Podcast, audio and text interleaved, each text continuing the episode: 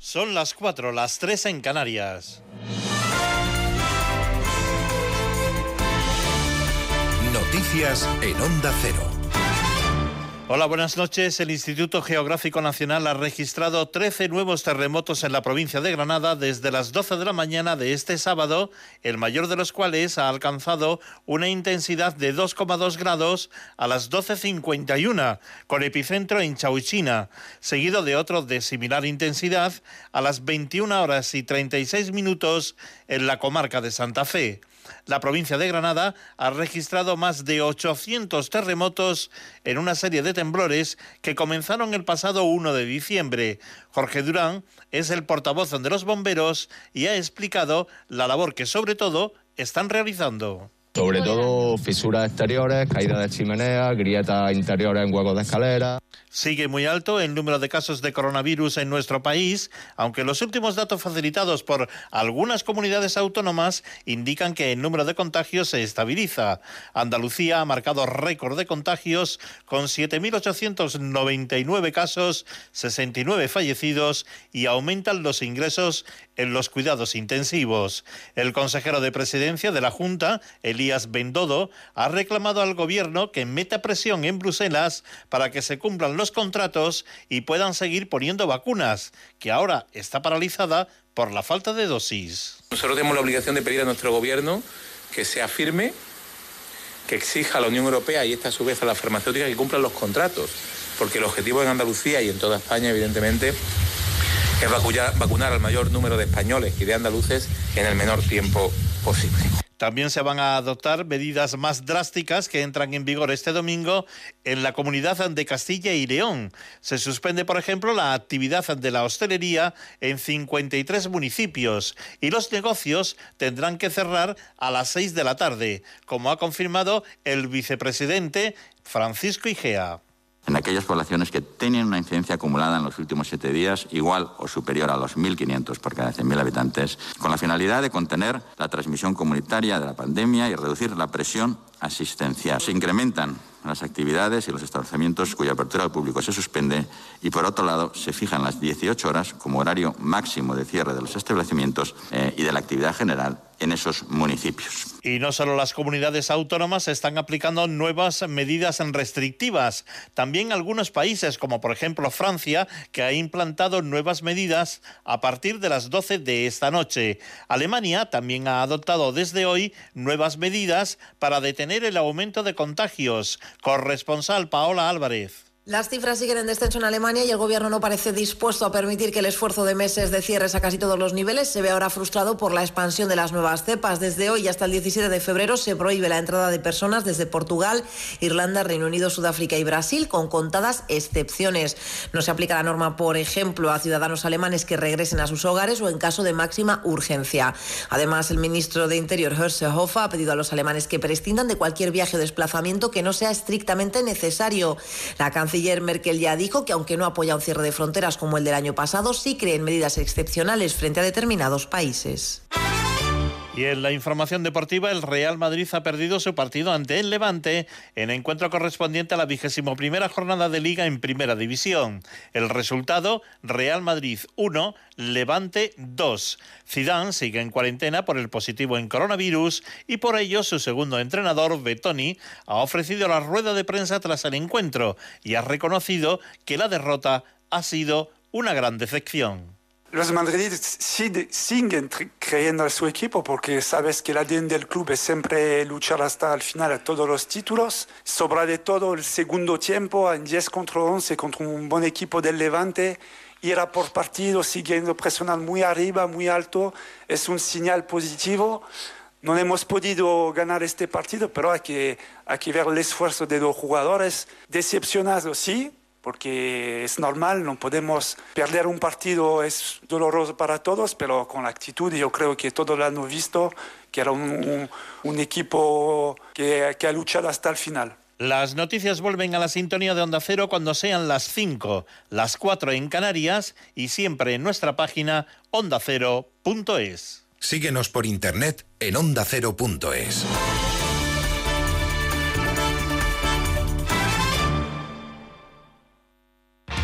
Los fines de semana nos juntamos en familia en Como el perro y el gato, porque una mascota es uno más de la familia. ¿Qué edad tienes, Hugo? Eh, 13 años. Escúchame, ¿tenéis mascotas? Un periquito y dos tortugas. Nuestro gato, que se llama Puscas, nos ha ayudado mucho, pero mucho, somos muy mayores. Viva mi gato y viva todos los perrunos, gatunos. Una se llama Cora el otro Susto, Pulgi y el otro es Ticonín. Cuatro chihuahuas. ¿Cuatro chihuahuas? Ándale, güey. Como el perro y el gato. Un programa para todos. Entretenido, interesante, divertido. Para aprender, consultar y sobre todo pasar un buen rato. Sábados a las 3 de la tarde, domingos a las 2 y media y cuando quieras, en la app y en la web de Onda Cero. Patrocinado por Menforsan, los especialistas en cuidados, higiene y cosmética natural para las mascotas. Te mereces esta radio. Onda Cero, tu radio. Más información, más participación, más contenido. Hay más de una razón para que prefieras ondacero.es. En ondacero.es tienes la radio en directo, la actualidad y las noticias al momento. Y por supuesto, lo mejor y más destacado de cada programa, para que puedas escucharlo donde y cuando quieras. Ondacero.es. Más y mejor.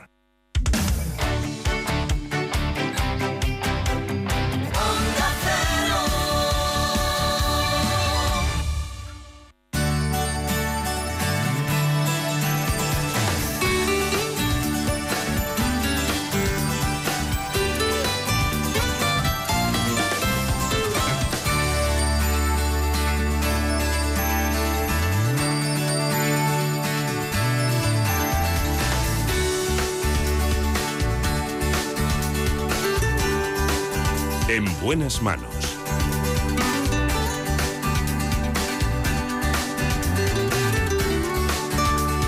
El programa de salud de Onda Cero. Dirige y presenta el doctor Bartolomé Beltrán.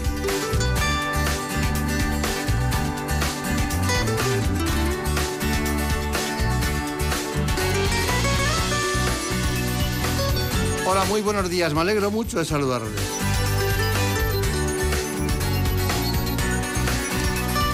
Hoy nos acompañan diferentes especialistas. El doctor Pablo de la Cuadra Virgili. El doctor Arrainz Sánchez. En el ámbito de la dermatología, Ricardo Ruiz. Y para hablarnos del virus del papiloma humano, la ginecóloga Natalia Llenaro.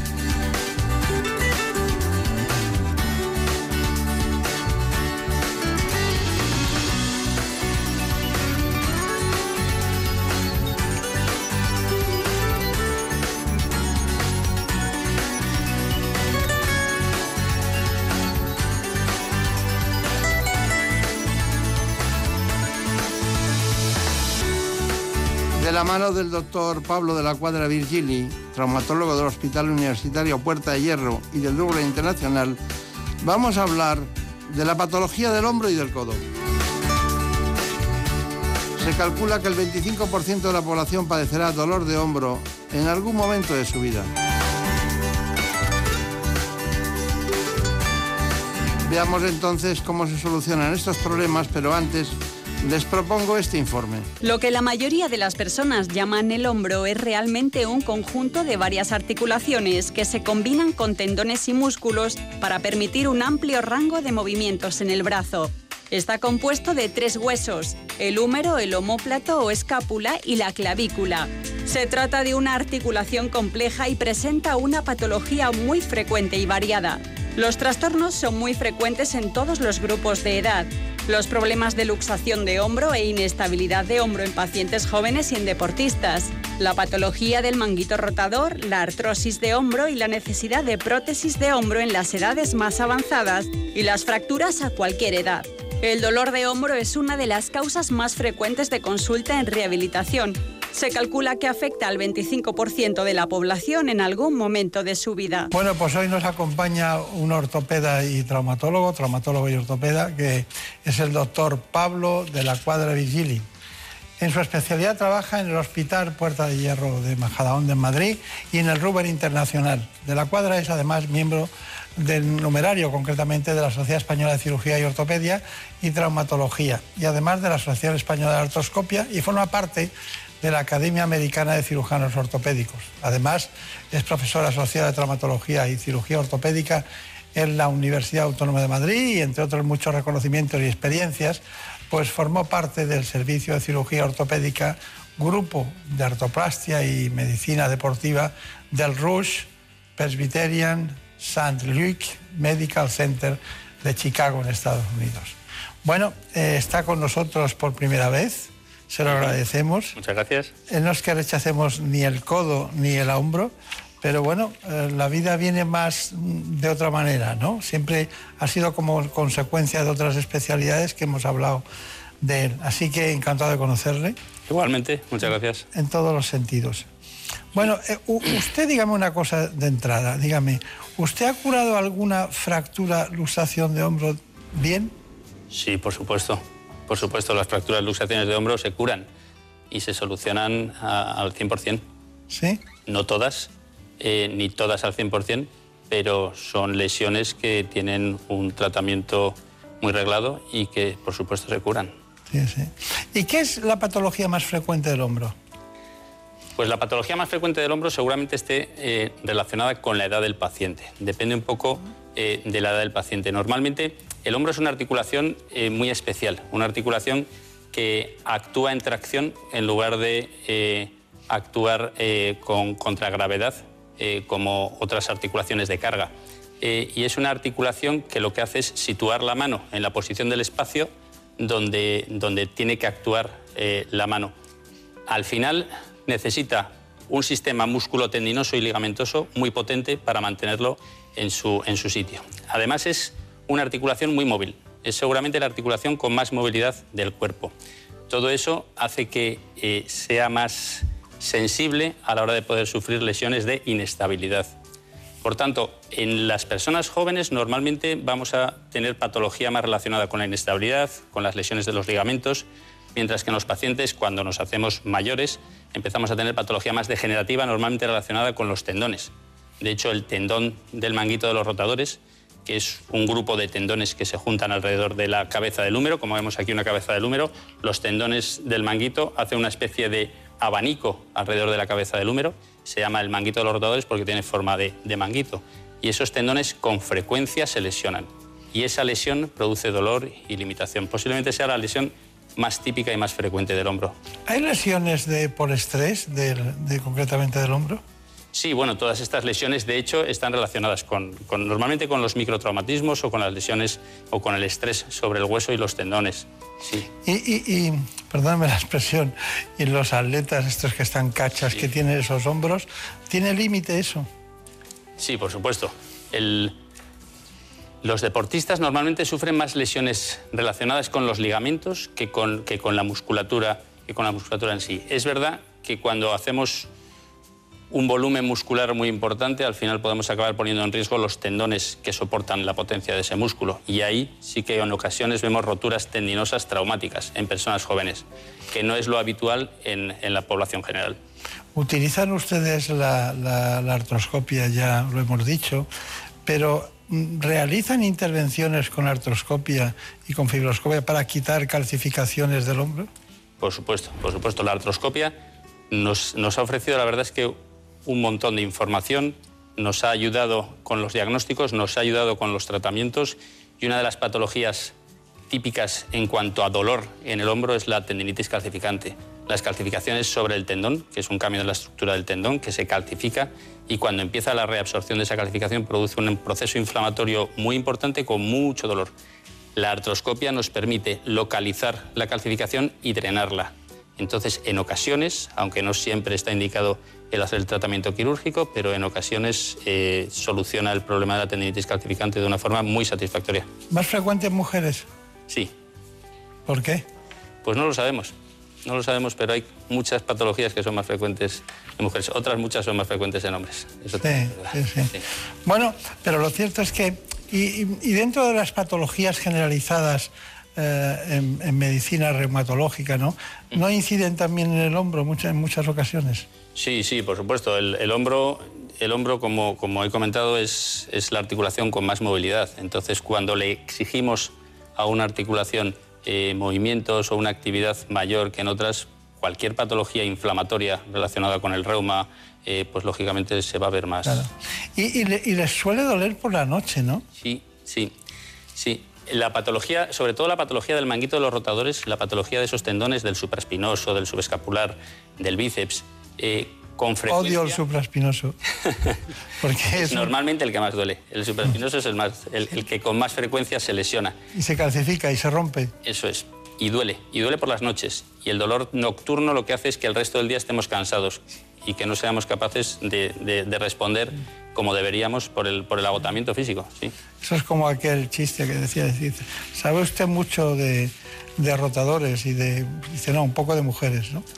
En el sentido de que es muy curioso, pero los ginecólogos hemos visto mucha patología del hombro que a ver si coincidía con eso y no es así, ¿no? Es, un- es una degeneración. ¿Y qué más, el hombro derecho o el izquierdo? Pues la verdad es que no, no, hay, no hay una dominancia clara y no es que los zurdos se lesionen con más frecuencia el izquierdo y los diestros el, el derecho. No, no tiene por qué ser el Lo brazo tiene, con- dominante. lo tiene constatado eso. Sí, sí, no tiene por qué ser el brazo dominante el que se lesione. Mm. Claro, claro. Doctor de la Cuadra, está muy de moda tomar colágeno, ya sea en polvo, en cápsulas, porque dicen que mejoran nuestras articulaciones. ¿Qué hay de cierto en ello? ¿Sirve de algo? Pues realmente no solo el colágeno, sino... Diga la verdad, ¿eh? Vamos a ver, realmente el colágeno en el intestino se degrada y lo que nosotros absorbemos no es colágeno, son productos del colágeno. Es verdad que hay otros, hay otros compuestos como el ácido hialurónico, el sulfato de glucosamina, la diacereína. Hay un montón de productos eh, relacionados con las articulaciones, con el cartílago articular, eh, que tomados eh, por vía oral parece, según algunos estudios, que mejoran clínicamente el dolor de esas articulaciones. Nadie ha conseguido demostrar que realmente mejoren o modifiquen el proceso artrósico, el proceso degenerativo dentro de la articulación, pero sí que parece que la clínica, es decir, el dolor, eh, en ocasiones conseguimos una mejoría. Bueno, pues son muchas las, las cosas que nos sugiere hoy nuestro querido compañero, concretamente de la patología del hombro. Ya iremos, a, ya iremos al codo, que es, pero pa- parece como si el codo fuera más normal, ¿no? Más, y en cambio provoca unas retracciones y una falta de movilidad y una pérdida del ángulo de acción brutal, ¿no? Bueno, pues lo cierto es que nos falta eh, cómo diagnosticamos, ¿no? Eh, ya sabemos que la clínica le va a dar muchos datos, ¿no? Hay un dolor, una inflamación, eh, se mitiga de una manera, ha habido un traumatismo, muchas cosas que ya le, le- van conduciendo. Pero usted es capaz de encontrarse un tendón roto, operar cerca y uno y luego haber tres. Efectivamente, Puede pasar, ¿no? efectivamente, sí. Bueno, ¿qué me dice el diagnóstico? ¿Que ¿Quiere matizar algo? Porque vamos a dar paso al diagnóstico hecho por ustedes Sí. con el doctor Bartolomé allí en eh, la clínica. Nosotros en traumatología necesitamos habitualmente tres puntos claves. Uno, lo que ha comentado de la anamnesis, es decir, que nos cuente el paciente qué es lo que le pasa. El segundo, la exploración física, que es fundamental. Y en traumatología fundamentalmente es la exploración radiológica o las exploraciones complementarias de imagen. Son las que nos aportan muchísimo. Tanto la radiografía simple, la convencional, eh, que sigue teniendo su importancia, sobre todo en toda la parte de hueso, eh, y luego la ecografía y la resonancia con o sin contraste para toda la, para toda la imagen de partes blandas, de ligamentos, tendones, es, es la más importante y la que más nos aporta. Dentro del campo del hombro, hablaremos del codo poco, pero vamos a hablar del codo. eh, dentro del hombro hay algo que, que usted eche de menos, alguna, algo que le genera alguna dificultad en el diagnóstico, en el tratamiento, hay algo que dice esto no se acaba de, esto me, me preocupa, porque a mí lo de limpiar las calcificaciones y ponerlo todo en su sitio otra vez, eso me parece que debe ser complicado. Hombre, todavía, todavía nos falta mucho por conocer y nos falta mucho por saber. Es verdad que, como he comentado antes, la artroscopia en los años 90, eh, que empezamos con hacer más artroscopia de hombro, empezamos a conocer mucha de, la patología que hasta ese momento no desconocíamos, pero todavía nos queda mucho, mucho recorrido por delante. Hay patología que manejamos muy bien, como es la patología del manguito de los rotadores y la reinserción de los tendones, que incluso en personas mayores conseguimos unos resultados clínicos muy, muy satisfactorios en un porcentaje muy alto, pero a pesar de todo, la re-rotura es relativamente frecuente, aunque aunque el paciente esté bien sintomáticamente, clínicamente, que es lo más importante para nosotros. Y son, son cosas desconocidas, o sea, hasta el momento no sabemos por qué se rompen más unos, se rompen más otros, por qué uno que se ha roto le duele y a otro no. Eh, hay todavía mucho por conocer. Claro, claro. Bueno, y, una, pregunta, ¿por qué tarda? Yo creo que tarda mucho en ir al traumatólogo ortopeda. No pues encuentran el sitio adecuado, el especialista adecuado, lo buscan y no se pierden, ¿no? Dices, hoy dices, cualquier problema de rodilla, le digo 10 en un minuto. Mm. Pero... Sí, es verdad. Es, verdad que, el, que el hombro es una articulación que ha tardado más en llegar, en ser conocida. Las articulaciones de carga, como la rodilla y la cadera, les hemos dado siempre más importancia, se estudiaron desde hace más tiempo, porque con una rodilla mal, con una cadera mal no podemos caminar y es algo más importante que el dolor o la limitación funcional que pueda producir, o por lo menos para el que no lo padece y visto desde fuera, parece más importante. Y, posiblemente eso es lo que ha hecho que desde los años 60 haya prótesis de cadera que funcionan correctamente, que desde los 70, 80 la rodilla también esté funcionando y el hombro haya tardado en meterse en, el 2000, en, este milenio, para empezar a funcionar y para empezar a, a solucionarse. Pero desde, desde hace 10 años, 10, 15 años, la verdad es que el hombro lo podemos situar a nivel de otras articulaciones como la cadera y la rodilla, tanto en la artroplastia, en la sustitución protésica, como en la, como en la artroscopia. Sí. Pero es mal que le he preguntado eso. María Turiaca, ¿alguna pregunta? Sí, la pregunta es acerca de prótesis. ¿Cuándo deciden intervenir para sustituir la articulación del hombro por una prótesis? Pues las prótesis clásicamente las hemos utilizado eh, para la artrosis. Es decir, cuando había una lesión degenerativa en el cartílago, eh, el tratamiento en los estadios finales era sustituir ese cartílago por una prótesis.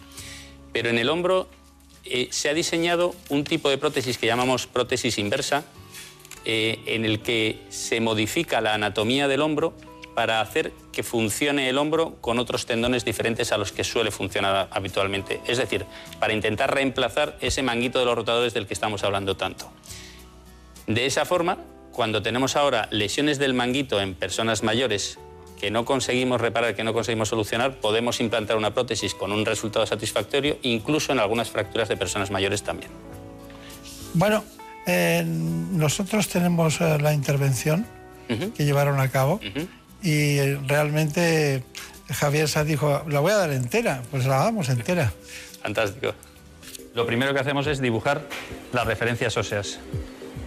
Normalmente infiltramos desde el portal posterior suero con adrenalina para minimizar el sangrado dentro de la articulación y también en el espacio subacromial.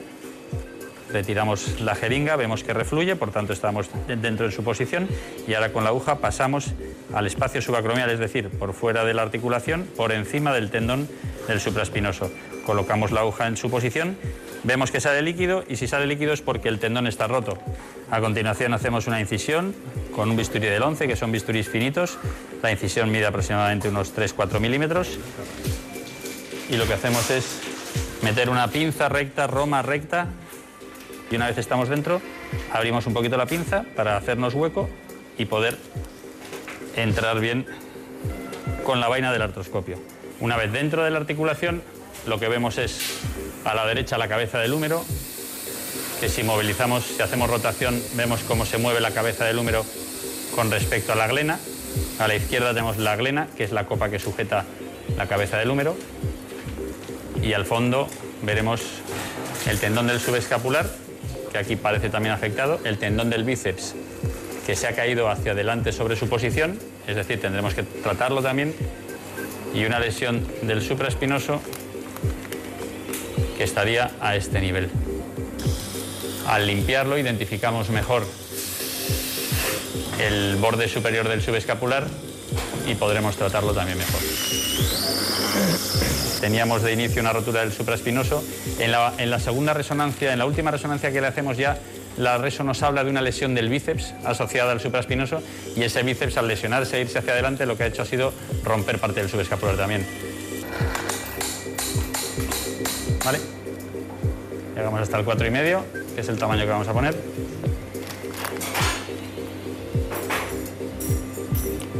Vale, por favor. Entonces tenemos nuestro primer anclaje metido, traccionamos y vemos que eso está fijo al hueso. Cogemos atravesando el tendón con una pinza transportadora de hilos. Al traccionar de estos dos vemos como el tendón ya lo colocamos en su posición.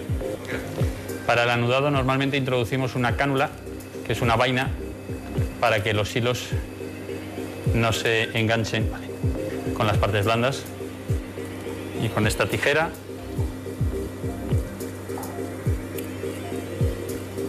cortamos el hilo en profundidad.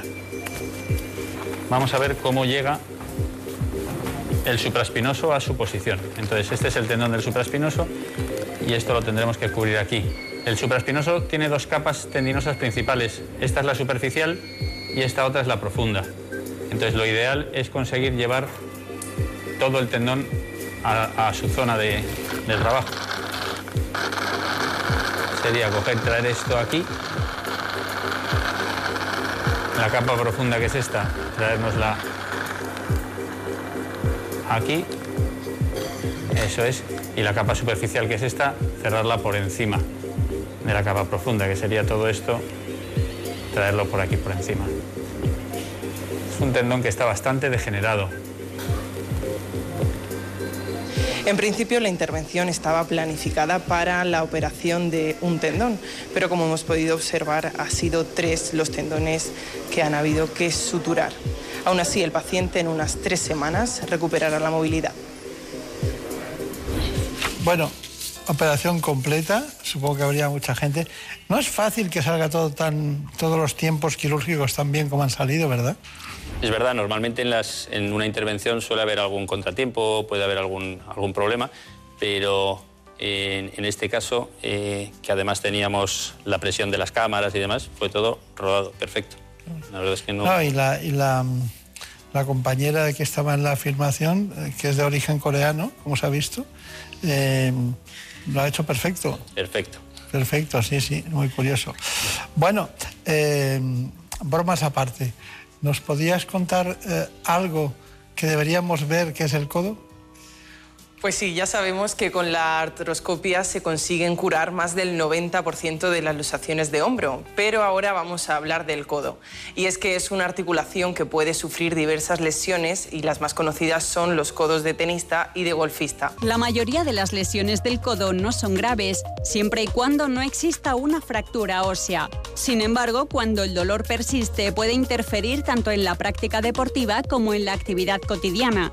Entre las posibles causas del dolor de codo están la bursitis o inflamación de un cojín lleno de líquido que se encuentra bajo la piel, la artritis, la distensión muscular del codo o alguna infección.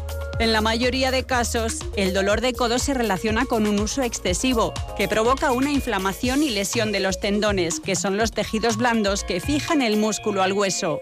Las personas que practican deportes de raqueta tienen mayores probabilidades de lesionarse los tendones en la parte externa del codo, un trastorno popularmente conocido como codo de tenista.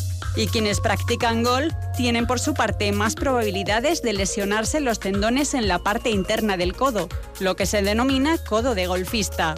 Según la causa del dolor de codo, esto se puede tratar con antibióticos, inyecciones de corticosteroides, analgésicos, fisioterapia o incluso cirugía.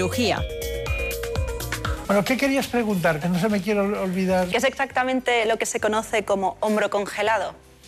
El hombro congelado es una enfermedad del hombro en el que eh, la zona que se lesiona o la zona que sufre es la cápsula, la cápsula articular, que es la parte más profunda, la capa más profunda de la articulación se produce, la cápsula normalmente tiene alrededor de un milímetro, milímetro y pico de, espesor. Se produce una inflamación en la misma que produce dolor. Al principio es un dolor pues, con unas características eh, poco específicas, pero conforme discurre la enfermedad, lo que va haciendo es hacerse más dura, más gruesa y retraerse, de tal forma que limita la movilidad del hombro. La limita tanto que a veces llega a bloquearse. Es decir, nos duele el hombro y no somos capaces de moverlo. Está bien, ¿o no? Es que se creía que era un, hombre metido en la nevera y resulta que no es así. Bueno, conclusión de todo esto, hay una cosa, es el codo del tenista debe ser más frecuente que el del golfista, ¿no? Sí, sí, el codo del tenista eh, es el dolor en la parte lateral del codo y el del golfista es el dolor en la parte medial. En la parte lateral se insertan los extensores y supinador y en la parte medial los flexores y pronador. Entonces, este gesto sería el del tenista, este gesto sería el del golfista. ¿Y lo solucionan?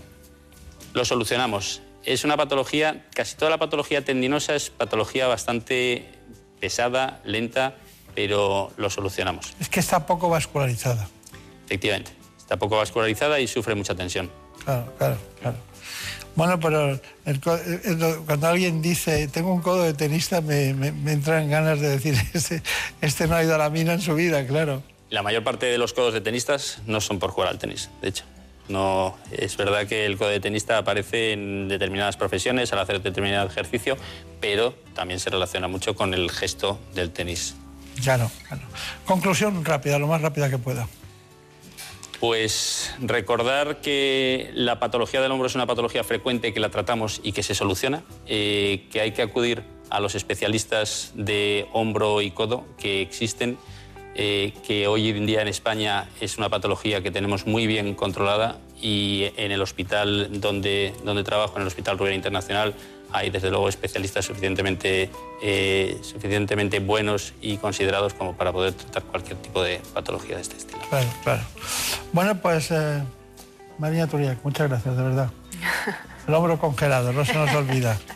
Nuestra querida que era coreana pero que no lo es, que estaba vestida así dentro de un quirófano. Pensaba que no me ibas a reconocer. bueno, es lo que hay y doctor de la Cuadra. Ha sido un placer, de verdad. Igualmente, Esta es su casa, nunca había estado aquí, ya sabe que su equipo y usted están invitados siempre, porque hemos aprendido mucho. Tenemos dos ojos, tenemos dos rodillas, tenemos dos oídos, pero también tenemos dos hombros y dos codos, ¿no? Así que hay que tenerlo en cuenta. Muchas gracias, hasta pronto. Muchas gracias.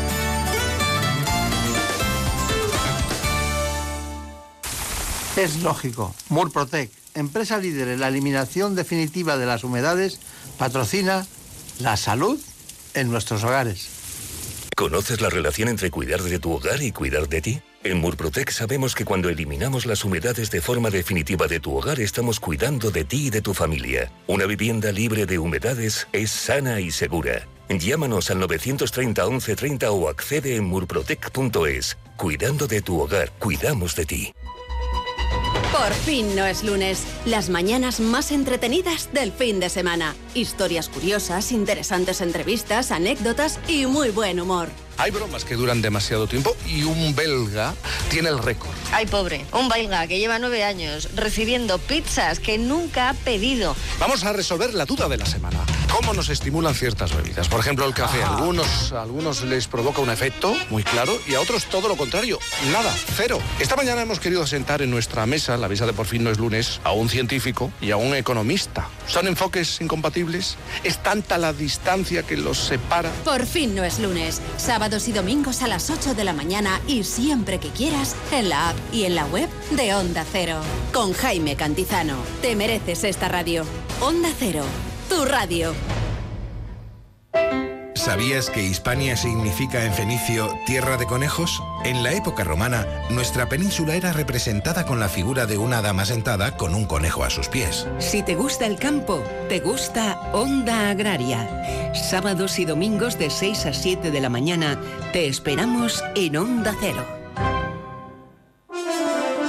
Carlos Alsina, mejor periodista del año 2020. El motivo lo suscriben los oyentes, su rigor y su extraordinaria capacidad de comunicación. Y también por su ecuanimidad y su especial implicación en los reportajes. Por todo ello, la Asociación de la Prensa de Madrid reconoce a Alsina como el mejor periodista del año 2020, el año que cambió nuestras vidas. Joaquina ha recibido el alta, por ejemplo. Tiene más de 80 años, aunque no aparenta más de 79 y medio, y ha dormido hoy en casa después de haber superado la neumonía en el Hospital Gregorio Marañón.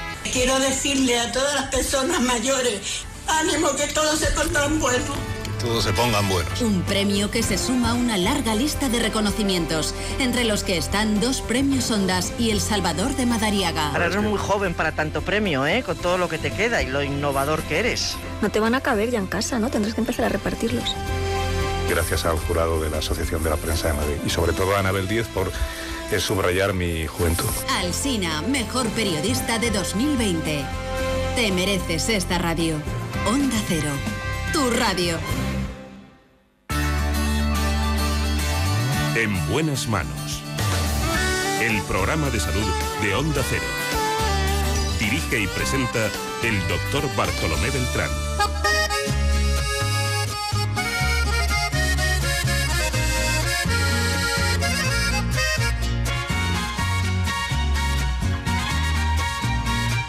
Ya está aquí con las nuevas terapias para tumores cerebrales el doctor Miguel Ángel Arraez Sánchez. Que me hubiera divertido. Es mejor que llorar.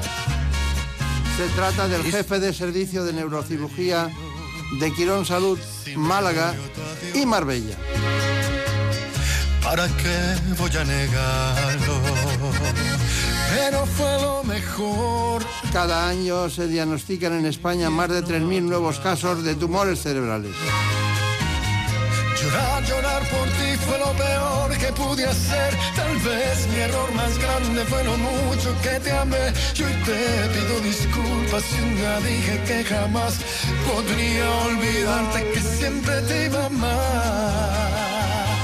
Te olvidé y me bastaron unos tragos de tequila. Acá entre jamás creí ni una de tus mentiras. Te olvidé y la verdad. Alfombra musical para este informe. Cada año se diagnostican en España 3.500 nuevos casos de tumores cerebrales. Aunque esta patología puede aparecer a cualquier edad, su incidencia crece en la infancia entre los 5 y los 14 años y en los adultos a partir de los 45 años. Se trata de una enfermedad que aglutina a más de 120 tipos de tumores y debido a la variedad de tipos los síntomas son muy diversos. Aún así, los más comunes suelen ser dolor de cabeza, visión borrosa, vómitos o náuseas, cambios en el estado de ánimo, problemas de equilibrio, convulsiones o dificultad para tragar o hablar. En los últimos años, el avance que se ha producido en técnicas de cirugía, radioterapia y quimioterapia ha hecho que las tasas de supervivencia y curación hayan evolucionado de forma muy favorable.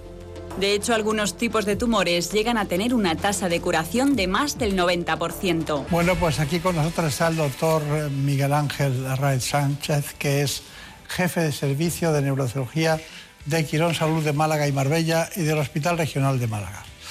Anteriormente lo fue del Servicio de Neurocirugía del Hospital Virgen de las Nieves en Granada, donde desempeñó también la presidencia y fue miembro del patronato de la Fundación. El doctor Arraez, consejero de European School Based Society, también es miembro del Comité de Planificación y Ética de la Sociedad Española de Neurocirugía y del Grupo Neurooncológico, entre otras asociaciones como la propia nuestra de aquí del Grupo A3 Media, Constantes y Vitales. Bueno, en este momento tiene un cargo que, que a mí me llama mucho la atención, que es vicepresidente de la Academia Mundial de Neurocirugía. Pues muy buenos días. Gracias por venir. Ha costado ¿eh? que viniera. Ha Muchísimas gracias. Muchas gracias por la invitación. Nada. Estoy encantado de estar aquí en su programa. Vamos a intentar conocer mejor esa neurocirugía que usted practica, porque tengo, tengo la sensación siempre de los neurocirujanos que no todos son iguales. ¿no? Dice cirugía general.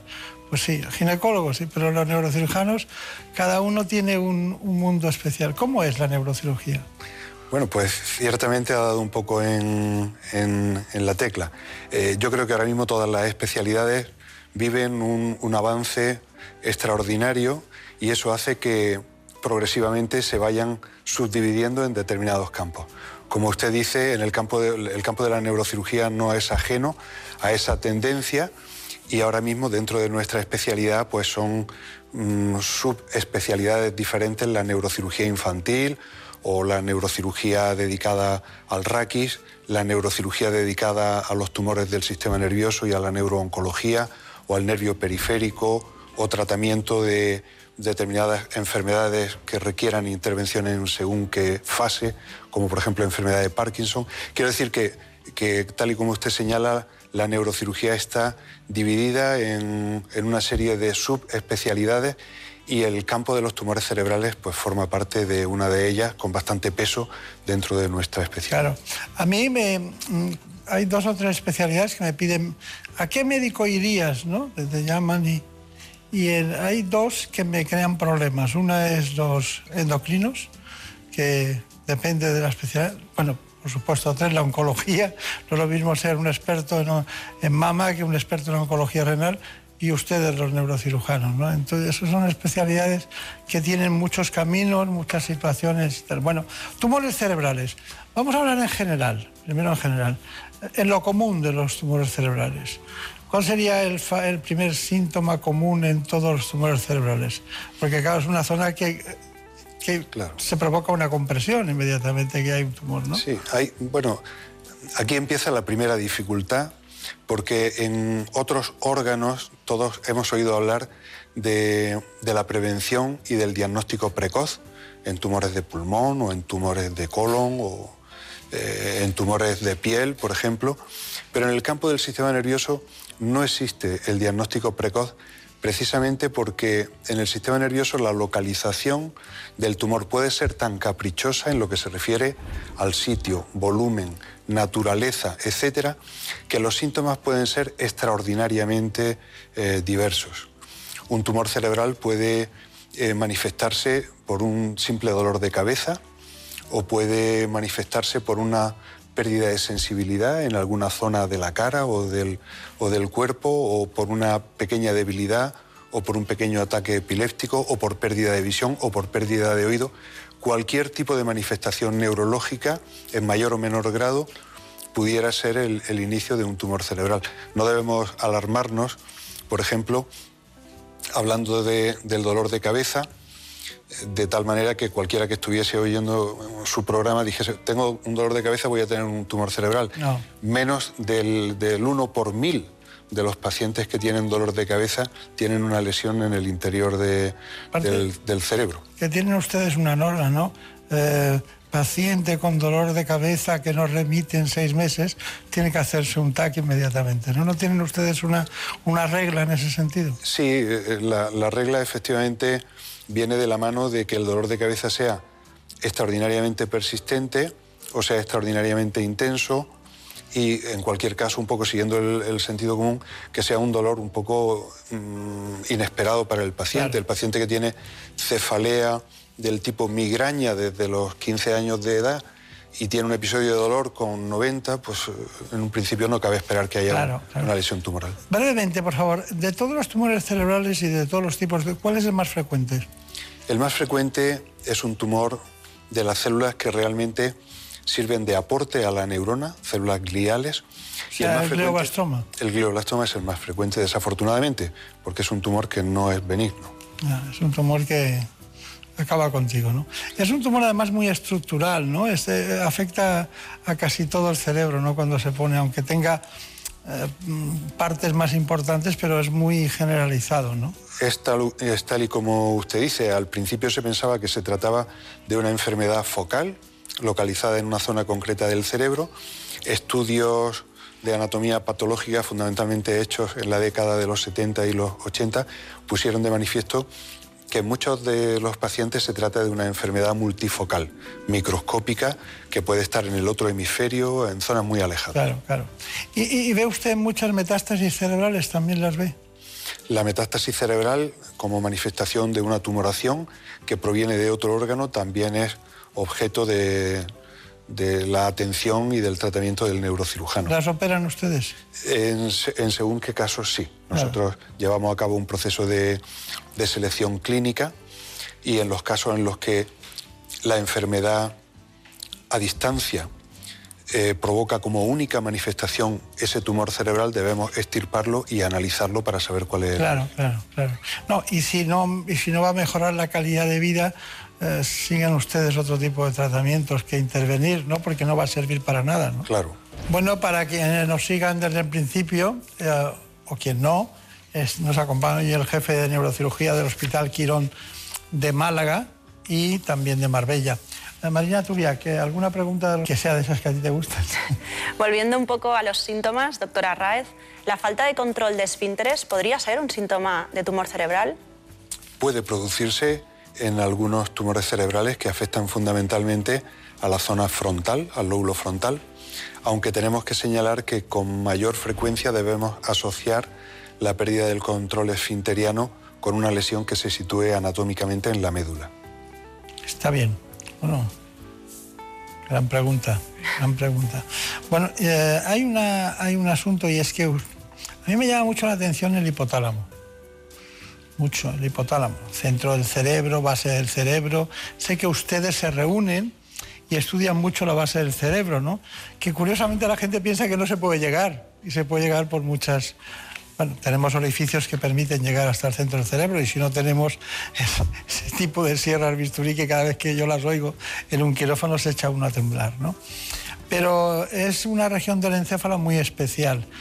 Eh, ¿Interviene usted llegar hasta el, hipotálamo en alguna ocasión? Bueno, el, el, hipotálamo es una zona extraordinariamente crítica y tanto en el hipotálamo como virtualmente en cualquier sitio del sistema nervioso operamos lesiones dependiendo del tipo de lesión y por supuesto dependiendo de las expectativas que ofrezca la, intervención quirúrgica. Es bastante llamativa esa zona anatómica que usted sugería, que es la de la base del cráneo. Realmente las estructuras en las que apoya el, cerebro y que durante muchísimo tiempo la literatura médica definía como tierra de nadie, porque el neurocirujano desde arriba no podía llegar, otorrinos cirujanos masilofaciales desde abajo tampoco llegaban, hasta que en la década de los 70 y 80 equipo multidisciplinario, yo tuve el, honor y la satisfacción de participar en, este, en, estos orígenes de la cirugía de base de cráneo, eh, pues como digo, mediante este equipo multidisciplinario se puede llegar a esa zona que podemos definir, la zona que hay entre las dos regiones orbitarias, la zona que hay justo por detrás de la garganta para poder orientarnos también entre los dos oídos, toda esa zona anatómicamente compleja que se define como la zona de mayor dificultad anatómica del organismo, ahora es accesible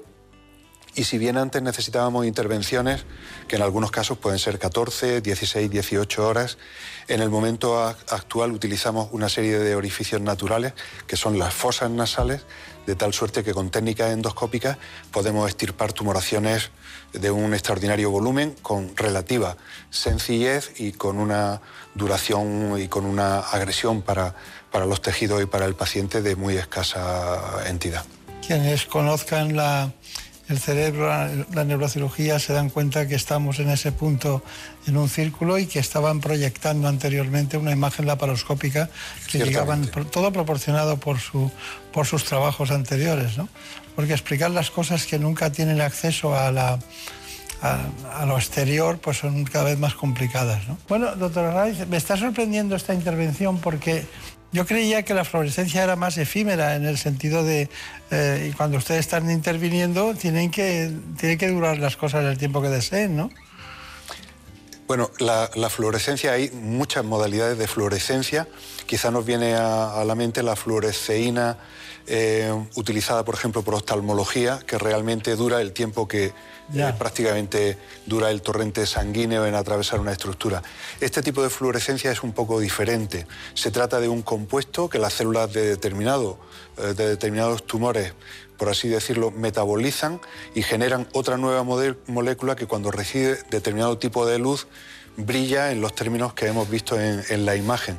Y esta fluorescencia se mantiene, este fenómeno se mantiene durante por lo menos 12 o 16 horas, lo cual permite que la intervención quirúrgica, que es mucho más corta, pues eh, se aproveche de, de la ventaja que supone poder distinguir el tejido enfermo del tejido sano, lo cual no era tan fácil antes del advenimiento ah, no, no, y eso además es fundamental porque es que distinguir lo que, está, lo que es sano y por dónde tienes que ir es una disección fundamental en esos territorios, claro. En todos los territorios, diría yo. Sí, pero en ese muy especialmente. Porque usted sabe que en digestivo uno las, eh, los planos de clivaje están mucho más definidos que, en el cerebro, ¿no?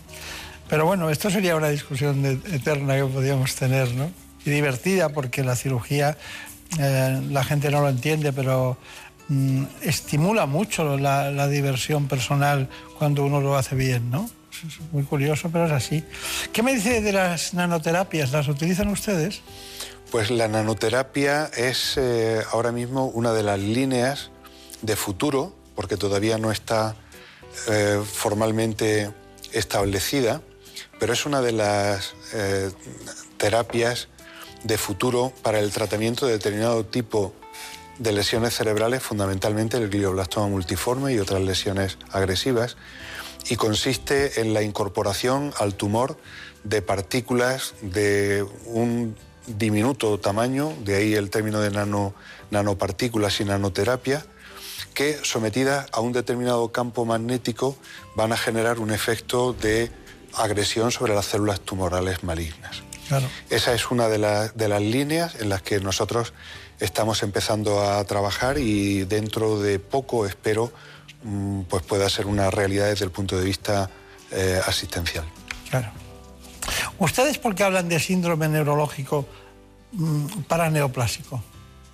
Bueno, el síndrome, el síndrome paraneoplásico es un término, como sabe, en sentido amplio, puede tener manifestaciones en el sistema nervioso y básicamente se trata de que determinados tumores en cualquier órgano pueden generar síntomas de una naturaleza totalmente distinta a la que cabría esperar en el órgano en el que ha surgido el tumor. Eso puede ocurrir también eh, de la mano de manifestaciones neurológicas, como tales síndromes paraneoplásicos neurológicos. Hay un, hay un tumor eh, que es un neurinoma del nervio acústico. ¿Ustedes ven muchos de esos? Es una de las patologías frecuentes a la que se enfrenta el neurocirujano, que tiene para nosotros una situación absolutamente opuesta a la que nos plantea el glioblastoma. El glioblastoma es una lesión muy agresiva en la que la cirugía tiene un efecto limitado y no suelen ser intervenciones quirúrgicas de excesiva dificultad técnica utilizamos todos los medios sofisticados que hemos visto en la presentación anterior. El neurinoma es la antítesis.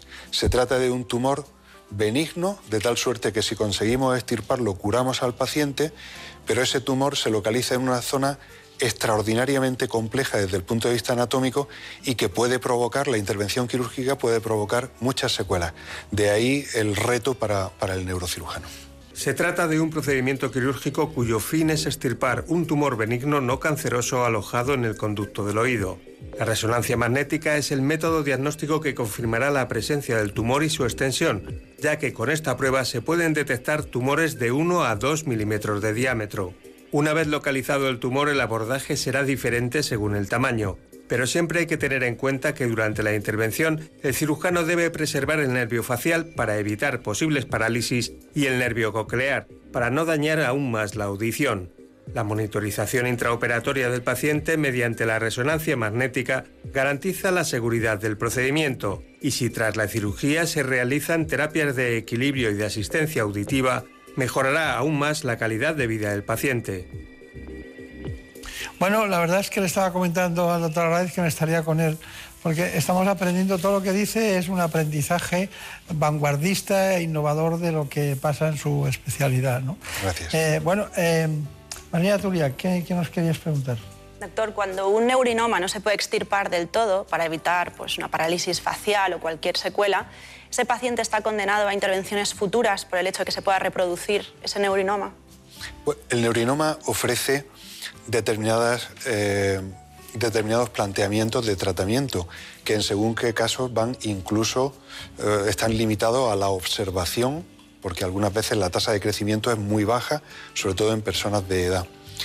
Tenemos que señalar que la intervención quirúrgica es obligada en lesiones del tamaño que acabamos de ver en, en el vídeo anterior, pero cuando el tamaño es reducido por debajo de 3 centímetros, existe la posibilidad de un tratamiento alternativo con una forma sofisticada de radioterapia que es la radiocirugía. Esa radiocirugía, que es radioterapia en definitiva, se puede aplicar en aquellos casos en los que la extirpación de un tumor, de las características del que vemos en la imagen, pues por cuestiones de prudencia, es decir, un fragmento pequeño muy adherido a un nervio cuya extirpación supondría el daño del nervio, bueno, pues para ese pequeño resto tumoral existe un tratamiento de rescate como es la radiocirugía. Bueno, doctor Raiz, eh, eh, unas preguntas muy rápidas, espero las respuestas también, porque quiero... ¿Ustedes utilizan la resonancia magnética intraoperatoria? La resonancia intraoperatoria es una de las herramientas de, de futuro, también de presente, en algunos centros, con gran limitación desde el punto de vista económico. Nosotros en pocos meses dispondremos de una resonancia intraoperatoria para llevar a cabo digamos, la intervención quirúrgica en las máximas condiciones posibles de eficacia, es decir, poder comprobar dentro de la intervención. No, y la métrica, la métrica de todo, claro. Si la lesión ha sido estirpada o no, en qué, en qué Claro, claro. El PET cerebral. El PET cerebral tiene un papel eh, importante en todo lo que es patología oncológica y también en la patología oncológica del sistema nervioso. Se utiliza en el campo de los tumores cerebrales agresivos como el glioblastoma.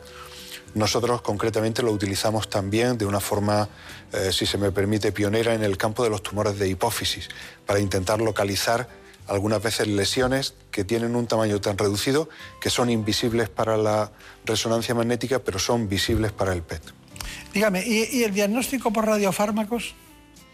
Bueno, el radiofármaco en- eh, está muy ligado al PET y a través del PET sí nos permitiría Bien. el, el- el diagnóstico de determinadas lesiones en el cerebro y también en la base del cráneo, de la que hablábamos hace un momento. ¿Y siguen ustedes con la gammagrafía cerebral? ¿La practican?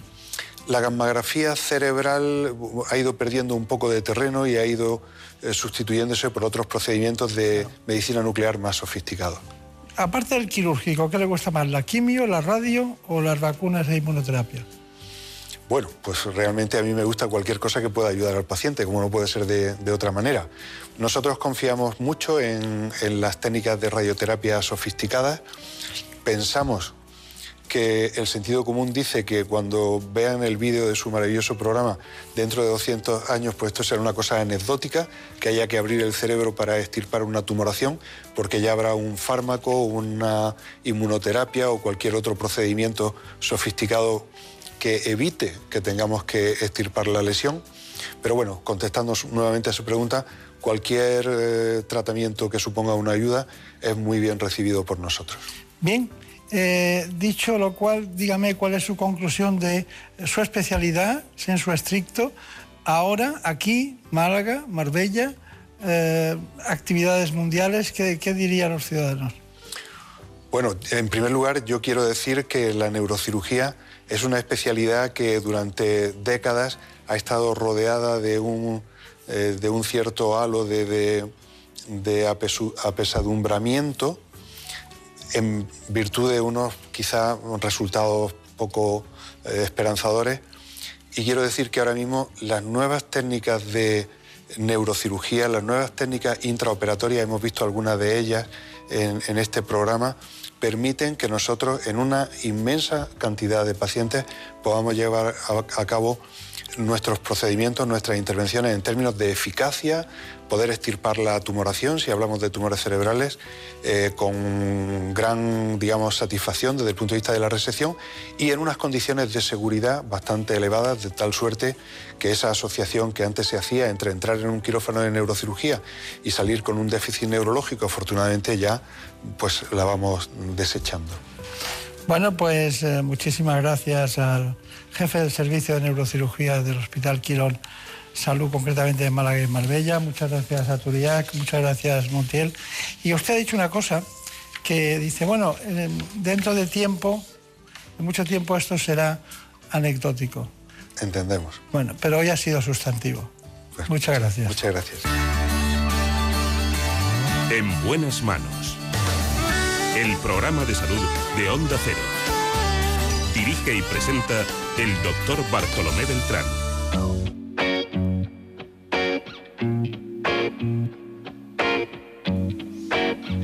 Con el tic-tac casi de un reloj, llegan nuestros compañeros de los servicios informativos para contarles lo que ocurrió en la última hora en España y en el mundo.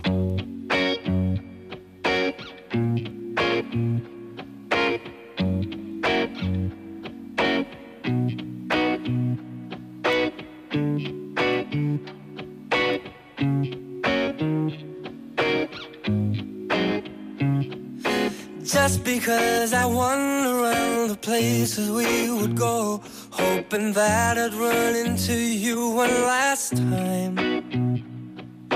Just because I never took your picture of my phone, doesn't mean that you're still on my mind. Just because I accidentally slip and say your name When I hear a song it makes me insecure Just because I know I'll never ever feel the same doesn't mean I love you anymore. Am I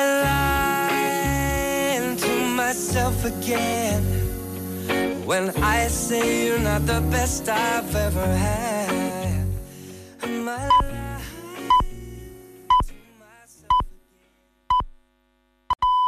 Son las 5, las 4 en Canarias.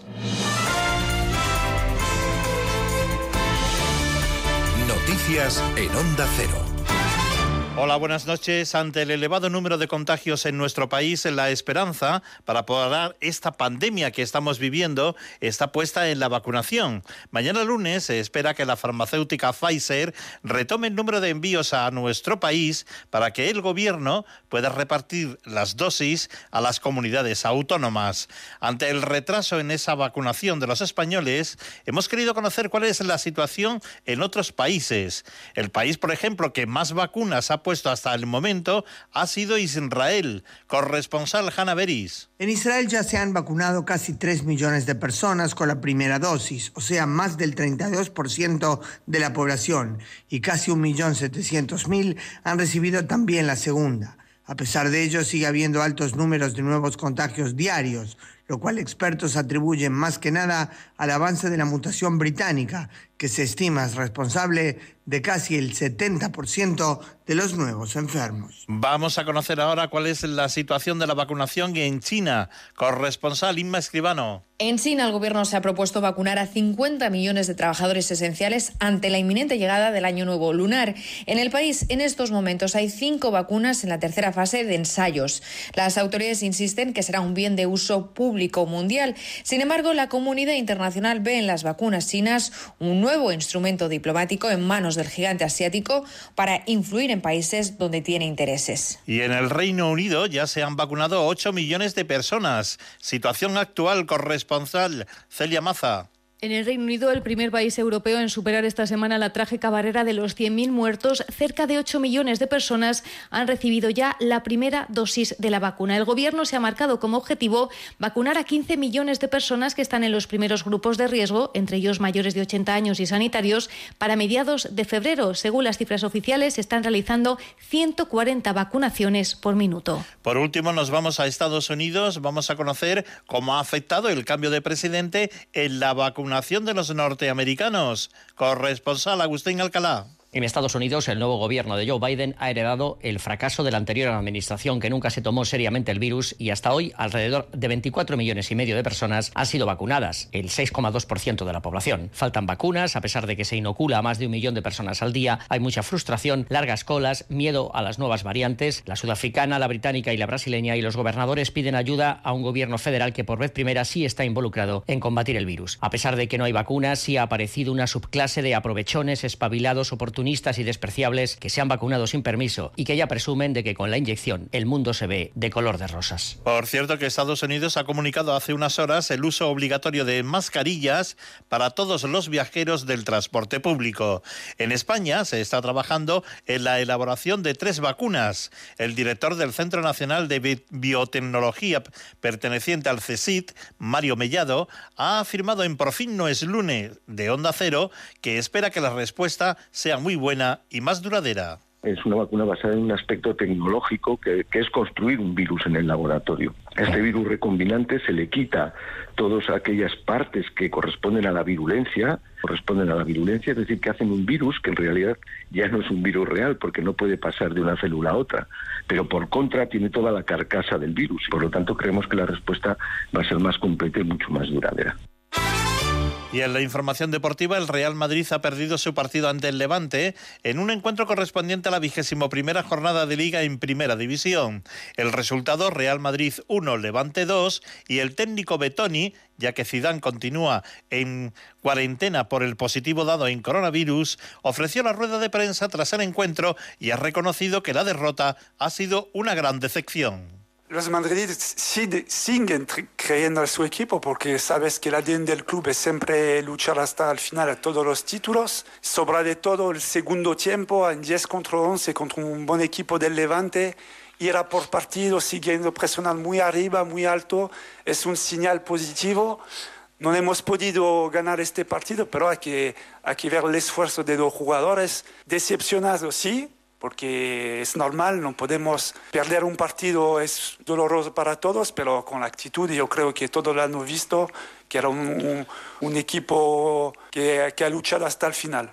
Las noticias vuelven a la sintonía de Onda Cero cuando sean las 6, las 5 en Canarias y siempre en nuestra página ondacero.es. Síguenos por internet en ondacero.es.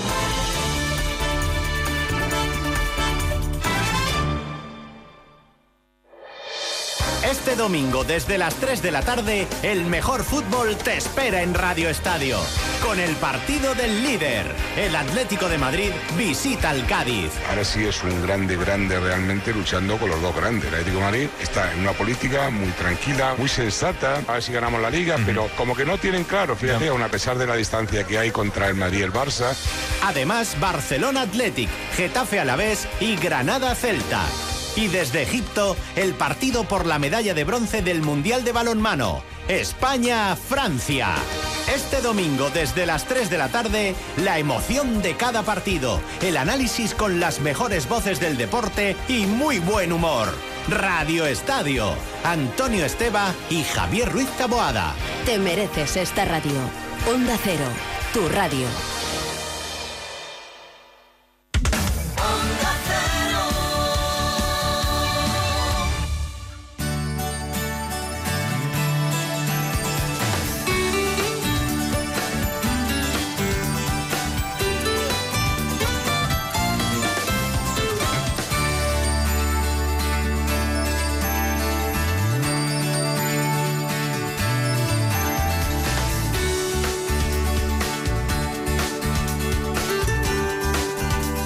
Buenas manos.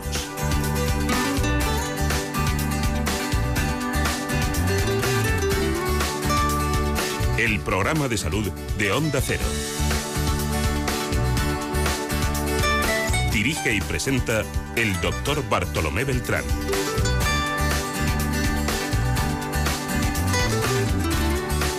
Se nota en este espacio la inquieta alegría de Daniel Solís.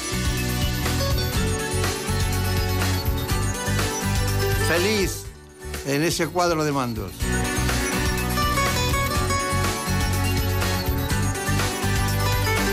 Le da un botón y aparece la música. ¿Pero cuál aparece? La que él quiere, la que él quiere. Nos acompaña también, como siempre ustedes lo saben, Marta López Llorente. Es la gran productora del programa.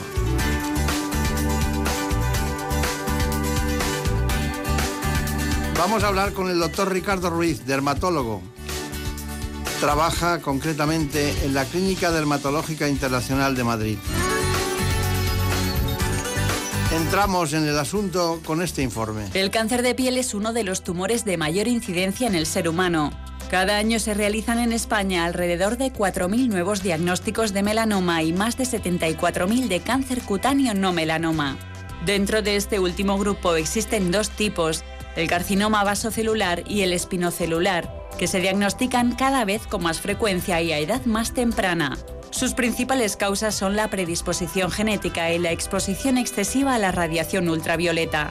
La autoexploración, las nuevas técnicas diagnósticas y la visita periódica al dermatólogo consiguen identificar precozmente cualquiera de los tipos de cáncer de piel. Esto, unido a un correcto tratamiento, hace que su curación se acerque al 100%. El abordaje más seguro y eficaz es la llamada cirugía micrográfica o DEMOS, y en algunos casos incluso puede ser tratado en consulta mediante la terapia fotodinámica. Acuérdense que todo tiene alguna R, pero él tiene tres. Ricardo Ruiz Rodríguez, no se olviden, uno de los grandes especialistas españoles en dermatología. El doctor Ruiz fue médico interno residente en dermatología en el Hospital 12 de Octubre. Ha fellowship en la unidad de dermatología de la Clínica Mayo en Rochester, en Estados Unidos, también fellowship en la Unidad de Dermatología de la Universidad de California en San Diego y también ha estado concretamente en la Unidad de Dermatología de la Clínica Robert de Madrid y en la actualidad dirige su propio centro de dermatología que se llama Clínica Dermatológica Internacional. Entre los principales cargos que ha ostentado figuran muchísimos, pero todos dedicados a sociedades científicas como la American Academy of eh, Dermatology, también la Sociedad Americana de Dermatología y por cierto es miembro de la Academia Española de Dermatología y director fundador de la revista Derma Magazine. Y no digo más porque no hace falta, porque ya sé que es doctor también en medicina. Bueno, doctor Ruiz, me alegro mucho de verle. Igualmente. Hace mucho. ¿Qué tiempo, eh, qué tiempo lleva en España? Pues ya 20 años. Ya 20 años. ¿Cómo pasa el tiempo, verdad? Y, y, realmente dónde aprendió más en esos sitios? ¿En Estados Unidos fue? Yo creo que más en España. La dermatología, el nivel de la dermatología española es muy alta. Quizá en Estados Unidos aprendes otra forma de ver la medicina, otra forma de trabajar, otra forma de, organizar, pero la verdadera medicina, la medicina española y la dermatología en concreto es muy alta. Aquí estamos para ayudarnos entre todos a hacer un gran programa. Em, me gustaría, además de, las cosas básicas de la dermatología, hablar de anti-aging, hablar concretamente de las famosas arrugas, ¿no? que por tanto, y las maneras de solucionarlas. Y por supuesto también este libro que me ha hecho mucha gracia, Fernando va al hospital, Ricardo Rodríguez, ¿no? Fernando va al hospital. Bueno, este, pone, pone Bruño, pero como tú tienes un hijo que se llama Bruno, yo creo que este libro te ha, tocado, para ti, ¿no? Está claro. Bueno, Fernando va al hospital. ¿Por qué este libro? Em, hacemos libros infantiles, bueno, yo tengo niños pequeños, y, la verdad es que es una forma magnífica de, educar los hábitos en las personas. Eh, el anterior a, este libro es eh, Fernando se hace amigo del sol y es un libro donde enseñas a los niños cómo usar las cremas de protección, cómo hacerte amigo del sol. Y en este caso, pues a Fernando le cambia un lunar de tamaño y de pigmentación, y entonces tienen que, operarle y entonces la, historia de la cirugía pues es divertida porque él se lo pasa bien y es una forma de, de a los niños quitar el miedo cuando tengan que ir al, quirófano. Pero eh, em, ¿se operan, ¿se operan eh, melanomas como consecuencia del sol en niños pequeños? ¿Se operan? Sí, hay muchos lunares que a veces cambian de tamaño o determinados tumores que aparecen en la infancia y que necesitan ser operados. Está bien. Bueno, nosotros tenemos eh, muchas noticias, pero hay una que nos sorprende que es la del cáncer. Hasta un 20% de los hombres con queratosis actínica desarrollará un cáncer de piel.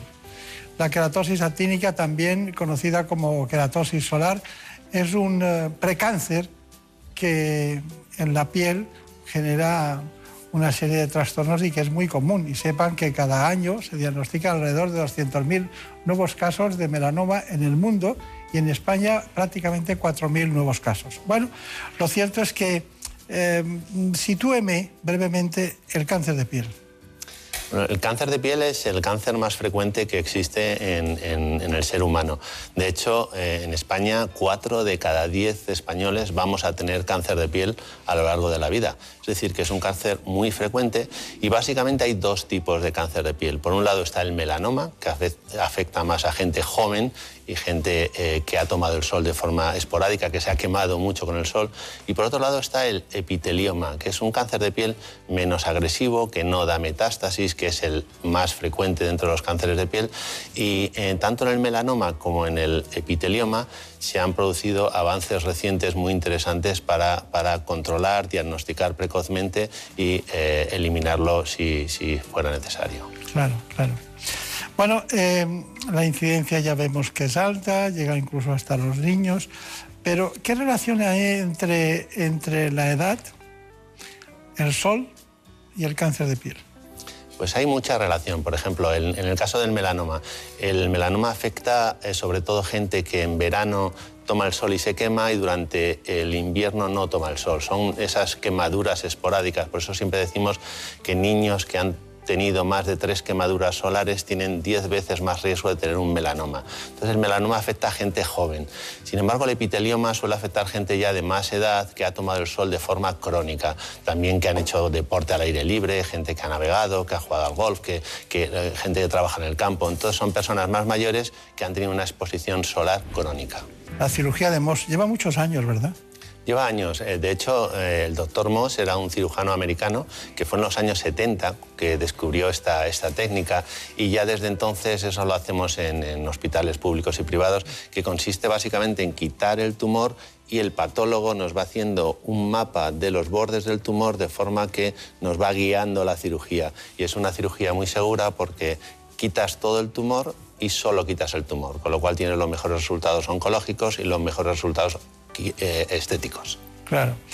A veces cuando estás en un, departamento de dermatología y un especialista dice, voy que tengo una cirugía de MOS, parece que es algo, y luego resulta que es una cosa que, bueno, todo es delicado en cirugía, pero que es una operación muy fácil y, cómoda y para el paciente también muy útil, ¿no? Exactamente. Sí, sí.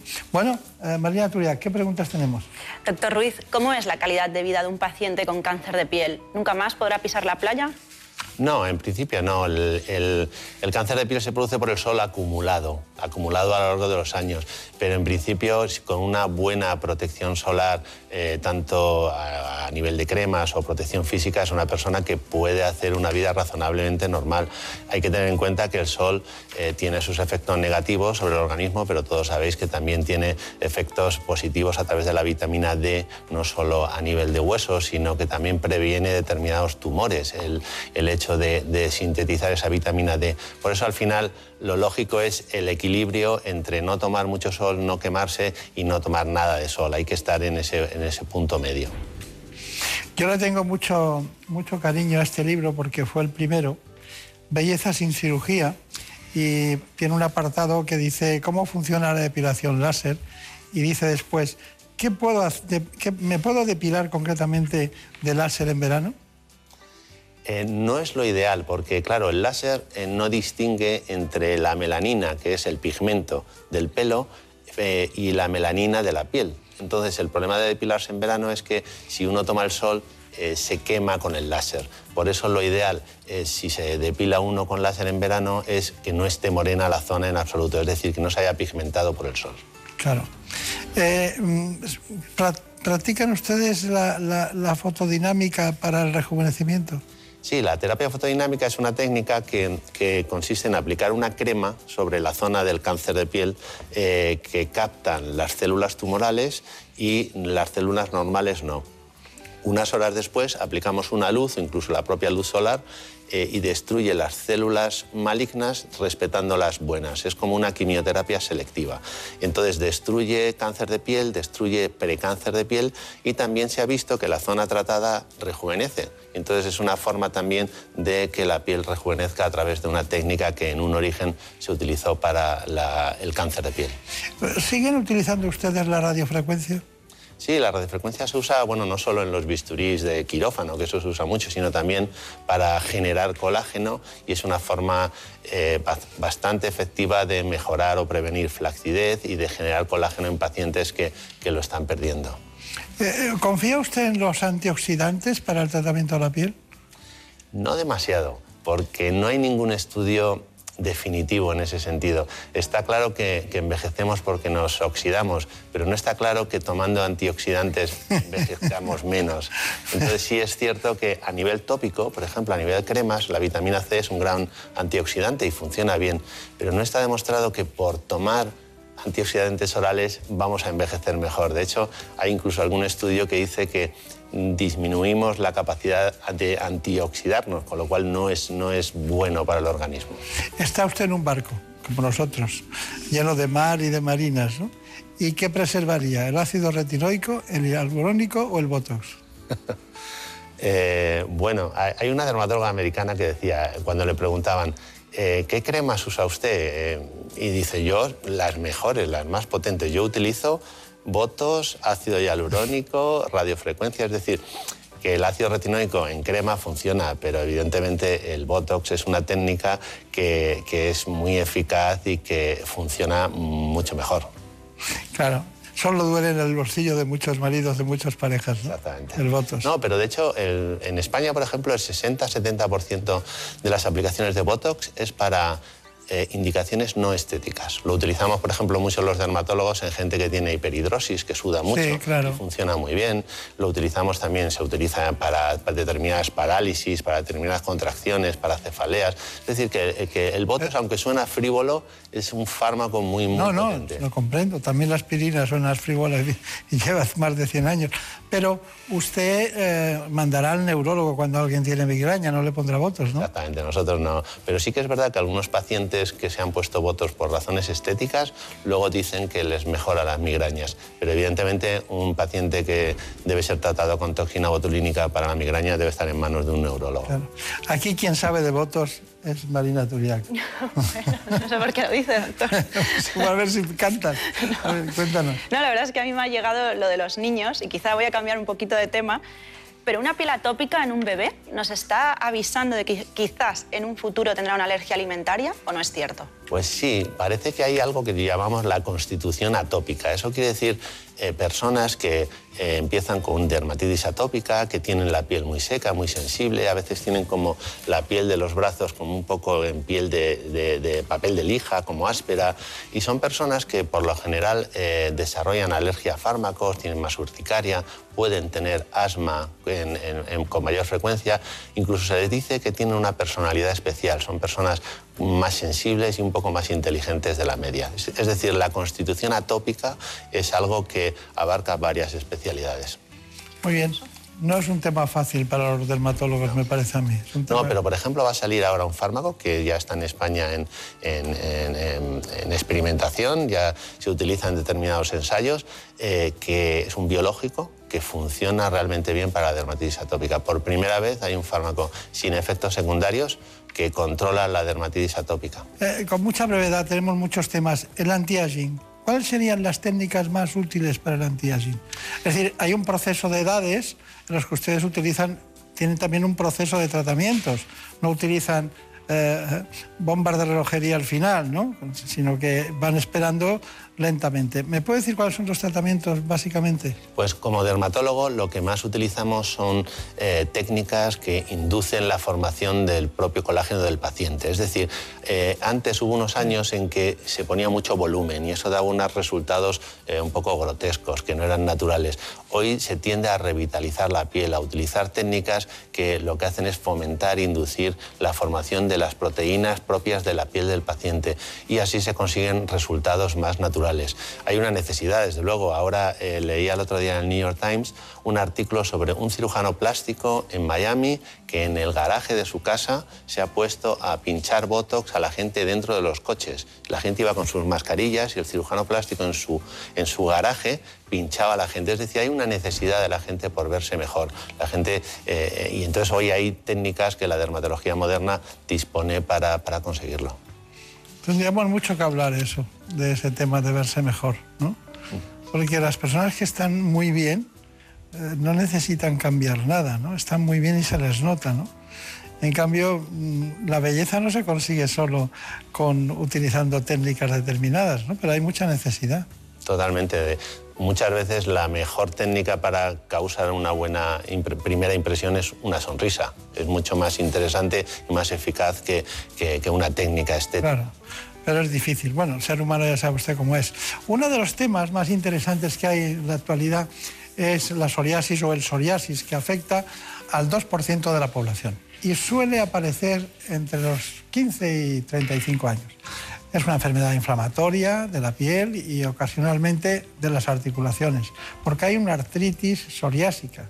Sepan que la manifestación más, eh, diríamos, habitual de la psoriasis son las lesiones cutáneas cubiertas de escamas. Las escamas son, yo diría que casi patognomónicas en la psoriasis, pero no las curamos. ¿Usted las cura? No, eh, no hay una cura para la psoriasis, pero sí que es verdad que en los últimos 10, 15 años ha habido más avances en la psoriasis que en los últimos 300 años.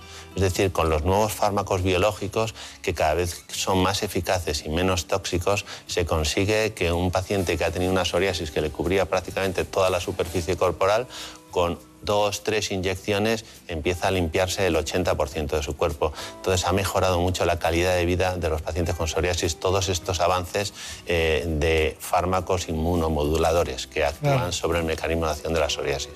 Sí, sí. Se está alejando usted de la de las, de las cremas y las pomadas y está acercándose a la, a la medicina molecular, a la biológica, a las dianas. Reconocida como enfermedad crónica por la Organización Mundial de la Salud, la psoriasis es una patología inflamatoria autoinmune de la piel. En España afecta a más de un millón de personas y suele aparecer entre los 15 y los 35 años, aunque también afecta a niños y a personas mayores. Su manifestación más habitual es la aparición de lesiones cutáneas cubiertas de escamas y provocar picor. Es una enfermedad crónica y se presenta en brotes, y en ningún caso es contagiosa. De momento no tiene cura, pero gracias a las distintas opciones terapéuticas, tanto orales como tópicas, se pueden reducir sus efectos. En hasta un 30% de los pacientes, esta enfermedad va más allá de un problema de la piel y aparece además la llamada artritis psoriásica. Esta patología se caracteriza por una inflamación crónica de las articulaciones, provocando hinchazón y dolor. Esto, unido a la merma de la autoestima, hace que afecte de forma muy importante a la calidad de vida del paciente. Bueno, está muy bien, pero Marina Turiak viene con toda la artillería con psoriasis, ¿no? Sí, en cuanto a la psoriasis, doctor, aprovechando que usted está aquí, nos confirmaría que no es contagiosa y así no estigmatizar a las personas que lo sufren, ya que es muy llamativa esa, esa lesión cutánea. Efectivamente, la psoriasis no es contagioso, no es contagiosa, es una enfermedad eh, inmunológica que la produce el propio eh, sistema inmunológico del paciente, pero es verdad, por ejemplo, en el Museo del Prado hay un cuadro que eh, se titula Jesucristo dando de comer a los leprosos y son pacientes con psoriasis, algunos de ellos. Pero la psoriasis no es contagiosa, sí es hereditaria. Hereditaria. Muy bien. Ay, disculpe. Tenemos un tema que es apasionante, ¿eh? que al que no le ocurre en algún momento de su vida parece que no ha pasado la adolescencia, ¿no? que es el acné. Pero hay muchos tipos de acné. Vamos con el informe. Entre los trastornos de la piel más comunes está el acné, que se produce cuando el exceso de sebo en la piel obstruye los poros y provoca inflamación. Las zonas más afectadas suelen ser la cara, el cuello, la espalda, el pecho y los hombros. Esta patología afecta en mayor o menor grado a cerca del 80% de los adolescentes, pero puede aparecer en todas las edades. No hay que olvidar que se trata de un trastorno multifactorial, en el que influyen numerosos elementos, emocionales, hormonales, infecciosos y por supuesto genéticos, y el tratamiento se prescribe de forma individualizada. En ocasiones, además de los fármacos orales o tópicos, los pacientes requieren de peelings o láseres para eliminar las lesiones inflamatorias del acné y las marcas o cicatrices que éstas provocan. Esta patología puede disminuir la autoestima y afectar a las relaciones sociales deteriorando de forma importante la calidad de vida. Bueno, doctor Ruiz, oído, eh, diríamos, este, este informe sobre el acné, ¿Qué hace usted en Porque hay muchos tipos de acné. ¿Cuál es el más peligroso, el más difícil de tratar? Incluso hay un acné sueco, ¿no? O el acné Mallorca se llama, ¿no? Sí, sí, sí.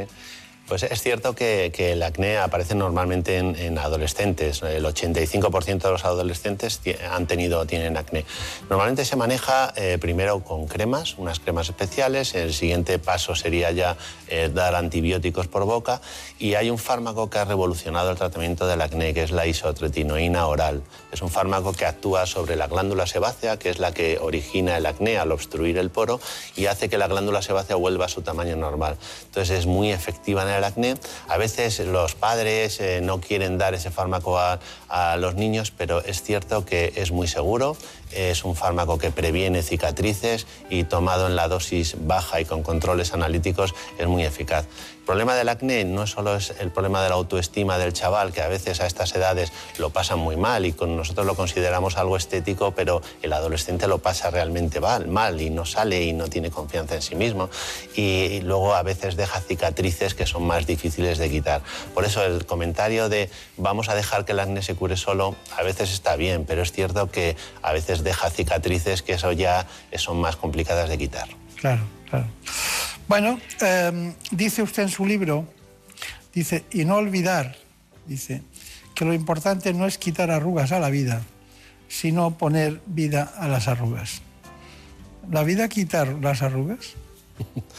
no, lo que es cierto es que hay arrugas que son bonitas. O sea, hay una. Eh, por eso eh, determinados médicos. Ser feliz quita las arrugas. No te las quita, pero te dan igual tenerlas. eso está, está bien.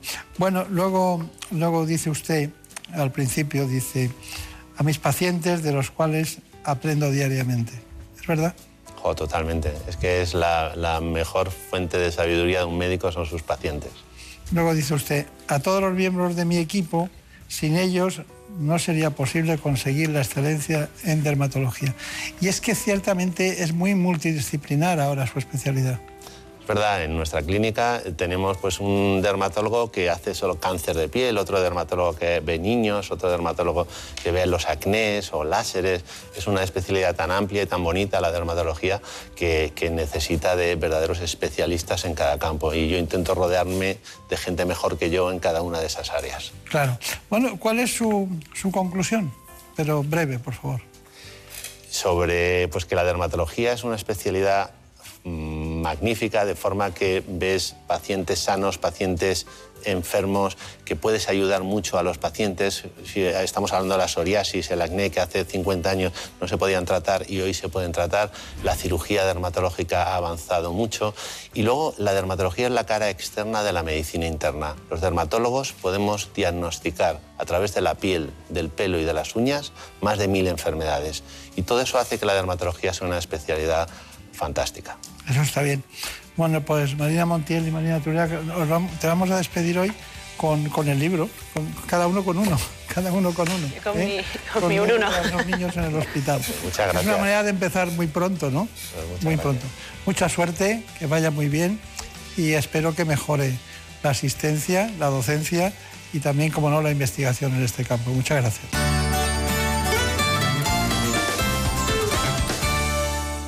¿Conoces la relación entre cuidar de tu hogar y cuidar de ti? En Murprotec sabemos que cuando eliminamos las humedades de forma definitiva de tu hogar estamos cuidando de ti y de tu familia. Una vivienda libre de humedades es sana y segura. Llámanos al 930 1130 o accede en murprotec.es. Cuidando de tu hogar, cuidamos de ti.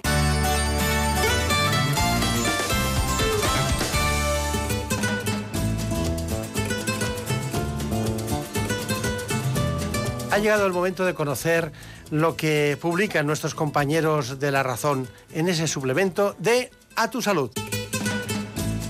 Saludos desde La Razón. Esta semana, con motivo del próximo Día Mundial del Cáncer, contamos la historia de esos pacientes oncológicos que por culpa de la pandemia han visto truncado su futuro. Algunos han pagado muy caro el peaje de la falta de recursos sanitarios, ya que perdieron la vida durante la primera ola y ahora sus familias reclaman que esto no vuelva a ocurrir.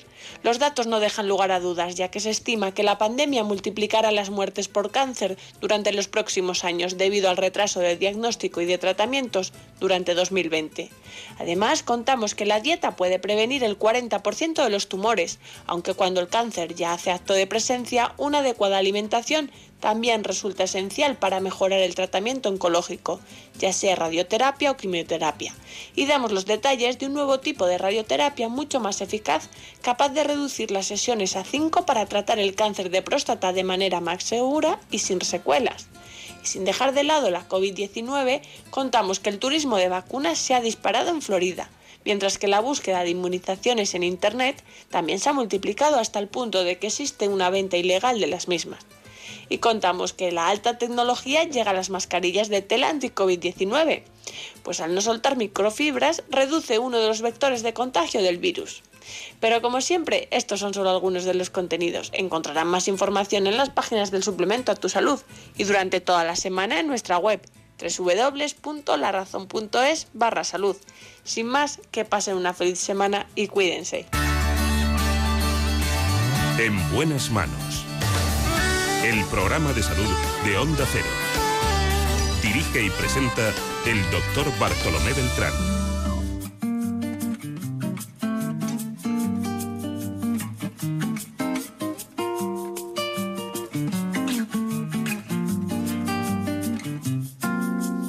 Prefiero no hacer caso a la cabeza. Me quedo con esos que ni se lo piensan. prefiero a darlo por hecho, perder una apuesta. Prefiero olvidar a no haber querido caer en la trampa de un amor prohibido. Prefiero. Por eso vamos a hablar hoy del virus del papiloma humano. Que más de lo Lo hacemos con una ginecóloga que trabaja en el Hospital Rubén Juan Bravo de Madrid, la doctora Natalia Genaro. Todos aquellos que son como niños, mil veces prefiero. Así que vamos con la infección de transmisión sexual más frecuente en todo el mundo. Mil veces prefiero a todos aquellos que son como niños. Mil veces Les propongo, para adentrarnos en este asunto tan interesante, aunque sean tiempos de COVID, el virus del papiloma humano. Informe. La infección por el virus del papiloma humano está considerada la enfermedad de transmisión sexual más frecuente del mundo. De hecho, la mayoría de las personas sexualmente activas contraerán la infección en algún momento de su vida. Se transmite por contacto sexual, con o sin penetración. Es suficiente el contacto entre mucosas. Aunque la mayoría de estas infecciones desaparecen por sí solas sin causar problemas, vacunarse contra este virus puede ayudar a prevenir problemas de salud. Esta enfermedad infecciosa no solo afecta a las mujeres. De hecho, según se pone de manifiesto en el estudio Conocimiento y Actitudes hacia el virus del papiloma humano, en una población de universitarios españoles, solo el 44% de los encuestados sabe que el VPH afecta a ambos sexos. Y es que este virus es responsable de aproximadamente el 5% de los cánceres que pueden ser diagnosticados tanto a hombres como a mujeres a lo largo de su vida. Bueno, pues en efecto agradecemos que nos acompañe una especialista en obstetricia y ginecología. La doctora Natalia Llenaro es responsable del Departamento de Suelo Pélvico y Cirugía Cosmética Ginecológica en el Hospital Rubén Juan Bravo de Madrid. También es consultora del Departamento de Suelo Pélvico en el Hospital Soliman Al Habib en Arabia Saudita desde el año 2016. Además trabajó en el Hospital Nuestra Señora del Prado como especialista en ginecología y obstetricia hasta el año 2011. Una trayectoria muy heterodoxa en todos los sentidos, pero es la suya, es la que hay. Hemos tenido un fallo en este espacio a lo largo de mucho tiempo, de no haberla conocido antes, pero la doctora Natalia Llenaro se llama de la Rosa, ¿no? de, de segundo. Y entonces invita a pensar entre Natalia Llenaro y de la Rosa, a pensar que es que el mundo internacional les propicio, ¿no? Así es, exactamente. Su madre es italiana, Sí, mis padres, mi ¿Los dos? familia. Bueno, mi familia. su familia. Sí, origen italiano. Bueno, ¿qué le parece el tema del, del VPH? Eh, un tema muy importante porque genera mucha preocupación en la población, sobre todo en la población joven.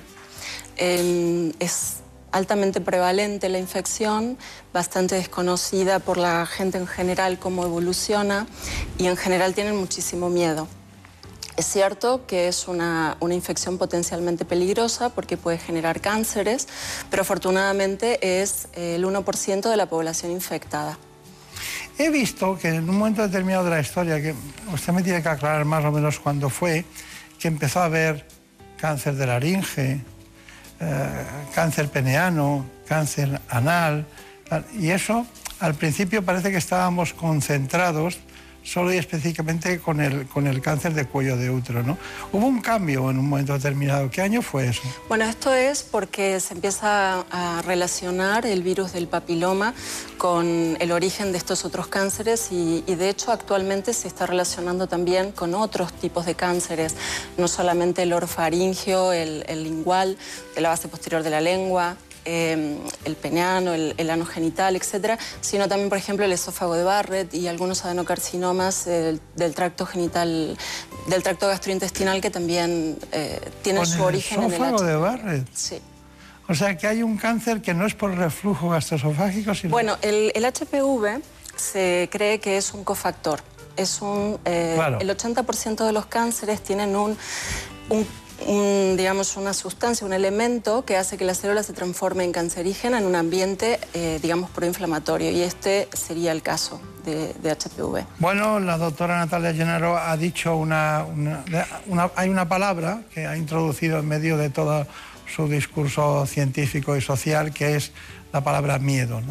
¿Cómo acuden a la consulta eh, las mujeres por edades y los hombres por edades? ¿Y quiénes van acompañados? ¿Cuál es el pico de, asistencia más frecuente? Y también me gustaría saber, lo, finalmente, bueno, la palabra miedo, porque ha empleado la palabra miedo. Sí, las pacientes suelen ir solas. Eh, aproximadamente entre 25 y 40 años es, eh, digamos, la, mayor cantidad de gente en la que los diagnosticamos. Eh, pero con mucho miedo, sobre todo cuando le decimos te voy a tomar el, el, hisopado para detectar el virus del papiloma y que además demora varios días en tener el resultado. Eh, muchas veces en los días previos no duermen porque han investigado qué significa tener papiloma y, normalmente todo lo que encuentran en internet es eh, la palabra cáncer. Entonces este, enloquecen, tienen muchísima ansiedad y mucha preocupación, sobre todo no entienden nada. Entonces el trabajo que tenemos es bueno, darles el resultado y cuando es positivo explicarles lo que significa. Cuando las pacientes tienen un resultado positivo, pues agobian muchísimo más. Eh, ya creen que la progresión es completamente ir al, cáncer. Eh, cuando diagnosticamos lesiones preneoplásicas, que son estadios muy precoces anteriores a tener un cáncer, Em, y que es donde actualmente nos, eh, nos enfocamos en, hacer una cirugía en esas pequeñas lesiones para evitar la progresión hacia el cáncer, pues las pacientes, aún con esa pequeña cirugía, creen que tienen eh, un riesgo muy grande de tener cáncer. ¿no? Entonces, es un trabajo, eh, normalmente las pacientes están en la consulta con nosotros siguiendo el proceso durante uno o dos años, a veces un poco más, y durante todo ese proceso pues hay pacientes que aún y a pesar de que las acompañemos y expliquemos, no terminan de relajarse. De entender la, infección. Tenemos que seguir preguntándole cosas si no pasamos a la conferencia. Eso no estaría muy bien. muy bien. A ver, Marina Turia, ¿qué, ¿qué, preguntas tienes de esas que hay en la calle que son latentes en, pues sabemos que las mujeres con una citología podemos saber si sufrimos el virus. Pero ¿y los hombres, doctora? ¿Les manifiesta este virus de alguna manera? Bueno, eh, a los hombres también se les puede estudiar, se puede hacer un hisopado del, glande, sobre todo el surco balano prepucial, y también se puede hacer un estudio de la uretra. Se puede a veces eh, hacer un estudio seriado de la orina y se puede hacer también un hisopado uretral. Lo que pasa es que la uretra del hombre es muy larga. Son los dos sitios en donde persiste con mayor, eh, en mayor cantidad de tiempo. De, todos modos, eh, y también en el ano. De todos modos, el hombre eh, suele aclarar la, enfermedad mucho antes que la mujer. Si bien en condiciones normales, que vamos a aclarar, digamos, el 95% de las personas van a aclarar la, la, infección, el hombre lo suele hacer en dos meses aproximadamente y la mujer en cinco a seis meses. Está bien. ¿Y, no se resiste el hombre a hacerse un exudado? Eh, lo que pasa es que en realidad como práctica sanitaria no es muy, eh, digamos, usual. No. Eh, esa es una pregunta que hacen las mujeres. y mi pareja se tiene que vacunar, y mi pareja se tiene que estudiar, se tiene que hacer algo.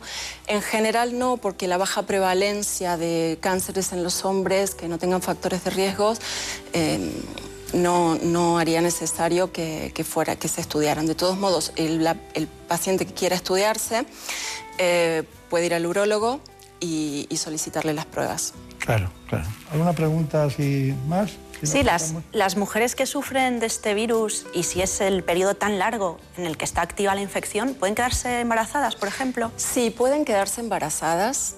No, no es una contraindicación, pero sí que como otra vía de transmisión es durante el embarazo y durante el canal de parto, durante el parto, en el canal de parto. Eh, entonces existe mm, un 14% de niños que al nacer podrían ser positivos para el virus del papiloma.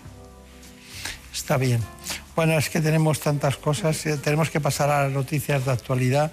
De todas maneras, tenemos que hacer estudiar bien la prevención. Aparte del preservativo, eh, ¿qué otras cuestiones hay? Bueno, el preservativo es fundamental, pero desafortunadamente no es un 100% efectivo. Em, disminuiría la infección en un 70%. La otra gran medida que tenemos es la vacuna actualmente. Porque la vacuna tiene un mecanismo, y en el futuro habrá otra mejor vacuna, pero de momento tenemos esta, y sobre todo es em, fundamental en pacientes que no han tenido contacto sexual, que tenemos un riesgo muy bajo de que tengan em, los papilomas de alto grado. Em, y eh, esta vacuna lo que va a hacer va a aumentar los anticuerpos eh, más o menos unas 10 a 15 veces más que lo que aumenta una infección natural y va a evitar que nos infectemos con los virus del eh, papiloma de alto grado. Está bien. es fundamental la vacuna. Vamos a profundizar luego en eso, ¿le parece? Y así vamos reflexionando usted sobre todo las cuestiones que quiera matizar. Vamos con un informe para volver con la doctora Genaro, Natalia Genaro, a donde estábamos, a la vacuna. Han pasado ya 12 años desde que se aprobó e incluyó en el calendario vacunal español la vacuna contra el virus del papiloma humano y ya forma parte de los calendarios de muchos países del mundo. Esta inmunización surgió debido al gran problema de salud pública que supone este patógeno. Es la enfermedad infecciosa de transmisión sexual más frecuente. El 80% de la población se infectará en algún momento de su vida. La prevención primaria, la vacunación, comienza con las niñas entre 9 y 14 años, preferiblemente antes del inicio de las relaciones sexuales, aunque es posible después de esta edad. En algunos países también se vacuna a los niños para prevenir algunos cánceres en hombres. Existen en la actualidad tres vacunas en el mercado que protegen contra los tipos de papilomavirus más frecuentes y la pauta completa de administración consta de dos o tres dosis, según la edad de inicio. Eso sí, estas vacunas no sirven como tratamiento de las lesiones precancerosas provocadas por el virus. ¿Qué porcentaje, doctora Genaro, me dicen Genaro, Genaro, no, Genaro, qué porcentaje de éxito eh, tiene la vacuna? Bueno, la vacuna eh, cuatrivalente eh, disminuiría un 70% las lesiones preneoplásicas y cáncer. Y para la nonavalente se estima una disminución del 90% para las poblaciones que estén vacunadas, sobre todo antes de estar en contacto con el virus. Son datos importantes. Hemos seguido hurgando en las vacunas. ¿eh? Estamos hablando ahora de un nuevo tratamiento local que nos aporta Javier Saz. Detectar a tiempo el virus del papiloma humano es muy importante, ya que la falta de síntomas específicos hace que el virus pase desapercibido, a veces durante demasiado tiempo, lo cual aumenta el riesgo de lesiones o de sufrir cáncer de útero. Para evitarlo lo ideal es hacer citologías periódicas y si hay sospechas en el resultado, análisis más específicos. Para reforzar la detección del virus se ha puesto ya a la venta en España un test de autodetección del VPH. El test, que ya se puede adquirir a través de Internet, es simple e indoloro y se puede realizar en 5 minutos. Una vez sellado se envía al laboratorio para su análisis. Los resultados se reciben en 28 días mediante una contraseña protegida y su precisión es casi del 100%. Una vez confirmado el virus, y aunque en el 90% de los casos la infección suele eliminarse de forma natural, existe ya un nuevo tratamiento. Se trata de un gel vaginal cuya composición natural ayuda a normalizar las lesiones cervicales en un 88% de las pacientes infectadas, tras un tratamiento que puede durar hasta seis meses. Avances que ayudan a concienciar a la población y en particular a los más jóvenes de la importancia de la detección precoz de este virus para reducir la incidencia del cáncer de cuello uterino entre las mujeres españolas. Me dicen mis, compañeros siempre cuando preparamos el espacio que no era muy partidaria de los test, la doctora Genero. De los test. Bueno, eh, todavía tienen los test, eh, estos que se compran ¿no? Eh, externamente. pues yo lo que creo es que todavía no están del todo validados. Claro, claro. Y entonces fiarte de un resultado negativo o positivo... ¿Están más orientados a, a preservar la intimidad y que no se sepa? Pero que orientados al que orientados al pero es una relación médico paciente en la que claro, claro. Eh, todo queda hay tendencia me encontraré a alguien en la consulta lo sabré. Yo creo que hay mucho miedo a compartir este tipo de información. Es la impresión que tengo no bueno entre las eh, chicas jóvenes no lo es tanto. Hay mucho gossip entre ellas y se cuentan todo. Sí todo. Yo creo que sí bastante. Sí. Bueno hay una asociación en España que es la de pediatría ¿Qué dice al respecto? Pues la Asociación Española de Pediatría recomienda la vacunación del VPH en todos los adolescentes a los 12 años. El objetivo es protegerlos de este virus relacionado con tantos cánceres. ¿Y qué vacunas tenemos frente a eso? Pues las personas que se vacunan desarrollan defensas que evitan la infección por estos virus en caso de contacto. Pero hay que tener presente que las vacunas no sirven como tratamiento de las lesiones precancerosas provocadas por este VPH es un sistema para librarla a usted de ser muy concisa y tal, y no olvidarnos de nada. María Montiel, tengo aquí un dato. ¿Cómo se administra la vacuna? Pues a ver, es una vacuna inyectable que se pone habitualmente en el brazo, está incluida en los calendarios de vacunación de todas las comunidades autónomas españolas, pero solo para las chicas. Se administra aproximadamente a los 12 años y está admitido su empleo en personas de 9 años de edad en adelante. La pauta completa consta de dos o tres dosis según la edad de inicio y se finaliza en seis meses. Está bien, está bien.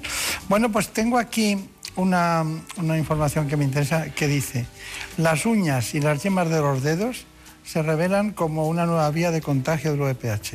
Y está usted con una fotografía que, bueno, que es, mejor estar con usted así, que, que, son esas fotos que se hacen muy ortodoxas. Pero cuénteme.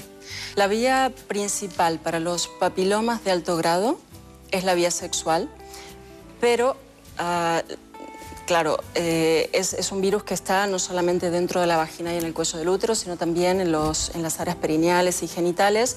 Y el contacto de áreas que tienen este virus puede eh, transmitir, puede hacer que nos contagiemos en otras partes del cuerpo.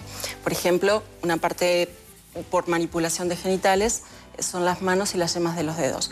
El HPV-16 está, mm, eh, es, es un virus que además produce cáncer del lecho unguial.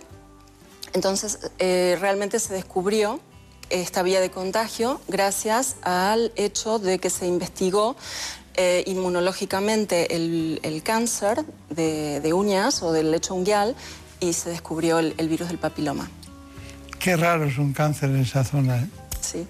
casi podría ser patognomónico. Si es un cáncer, de, seguro que puede ser por el VPH.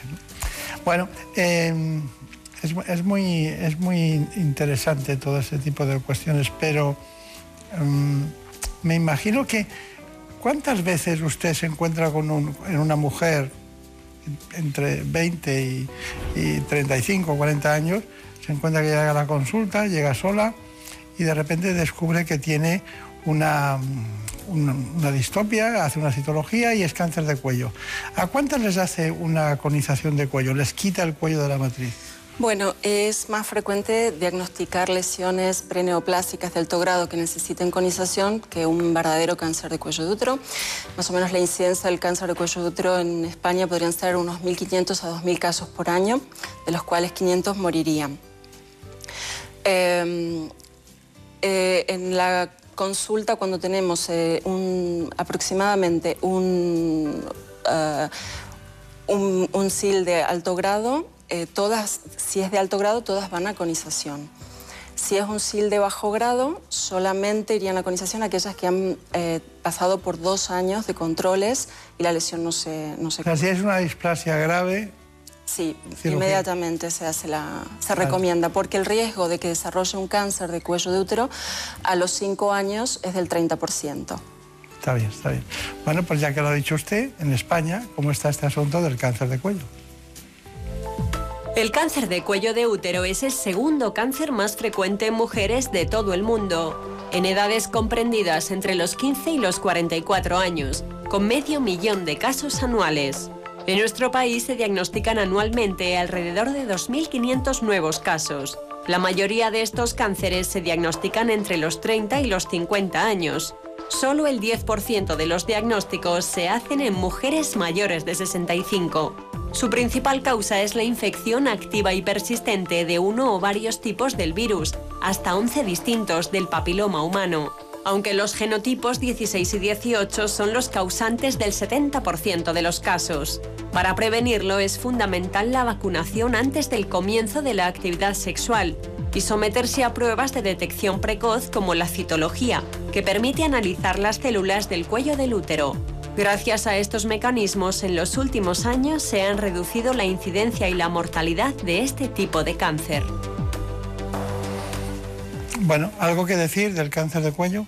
Ya dado la incidencia, cómo se produce, cuándo los mandan a colonización. Mientras tanto, se curan muchos, ¿no? Que no llegan el SILC, diríamos 0 Exactamente. Lo más importante es eh, acudir a los controles para poder llegar a las lesiones preinvasivas y, poder operarlo o poder tratarlo antes de, de tener el verdadero cáncer, ¿no? Una vez que tenemos el cáncer, bueno, tenemos que ser estadificados y dependiendo del estadio que tengamos, eh, que la mayoría aquí en España también eh, son en estadios precoces. Los estadios más avanzados están relacionados con eh, personas inmigrantes de los países en donde la incidencia es mayor. Claro. sí.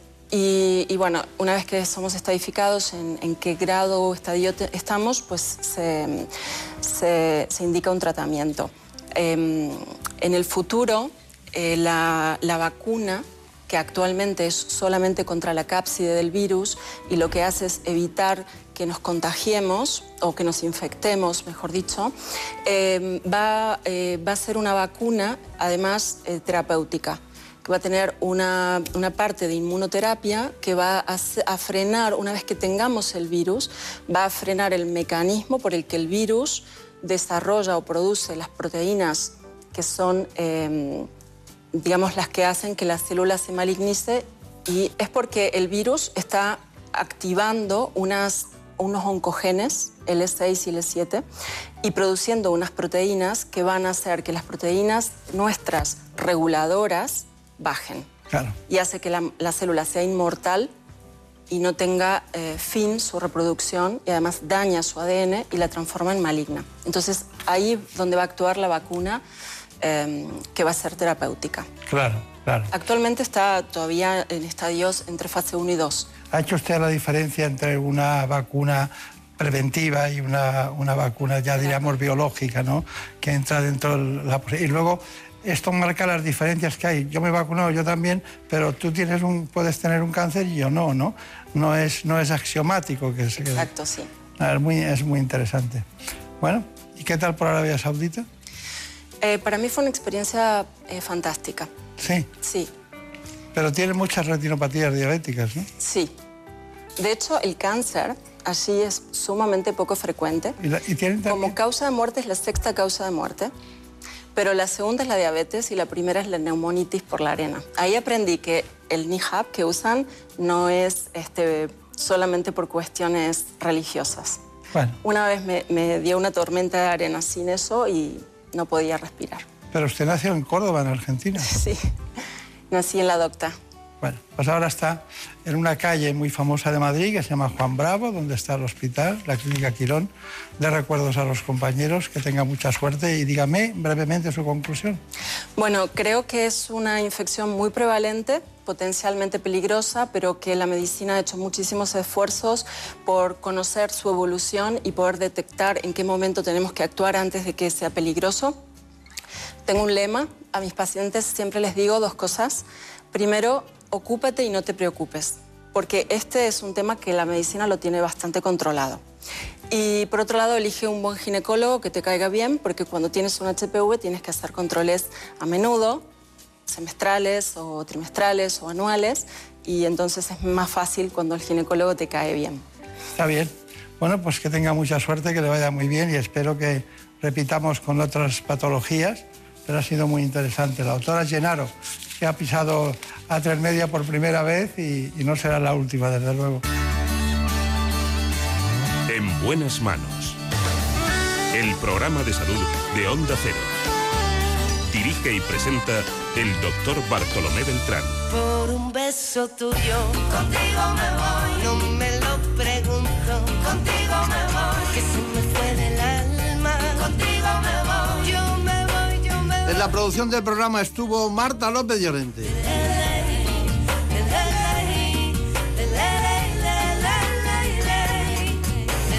Nos ponemos de pie para saludar la soltura, la imaginación, la coherencia y sobre todo lo mejor de todo, su extraordinaria combinación de música y letra, de conocimiento y, cómo no, esa música que nos alegra toda la semana.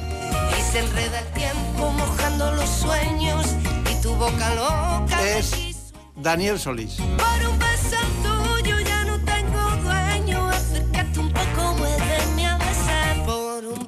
tuyo, contigo me voy. No juegues conmigo, contigo me voy. Quédate esta noche, contigo me voy. Conmigo, conmigo. Así que este programa tiene alma y corazón. El alma, la Santa de Ávila, Marta López Llorente. El corazón, don Daniel Solís.